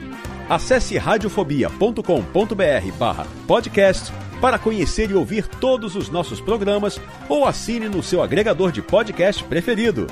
Esperamos você no próximo episódio.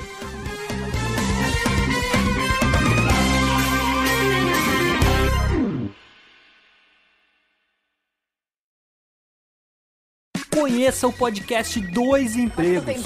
O podcast do trabalhador brasileiro. Sabe aquela história absurda que aconteceu no trabalho e você contava só no bar? Pois é, a gente conta pra todo mundo no Dois Empregos. Sigilo garantido. As histórias mais engraçadas E desgraçadas. enviadas por trabalhadores do Brasil e do mundo. Saiba os bastidores de quem trabalha na Faria Lima, No SAMU, em um call center. chão de fábrica e até na NASA. Toda semana um novo episódio. Dois empregos. no seu app de podcast favorito.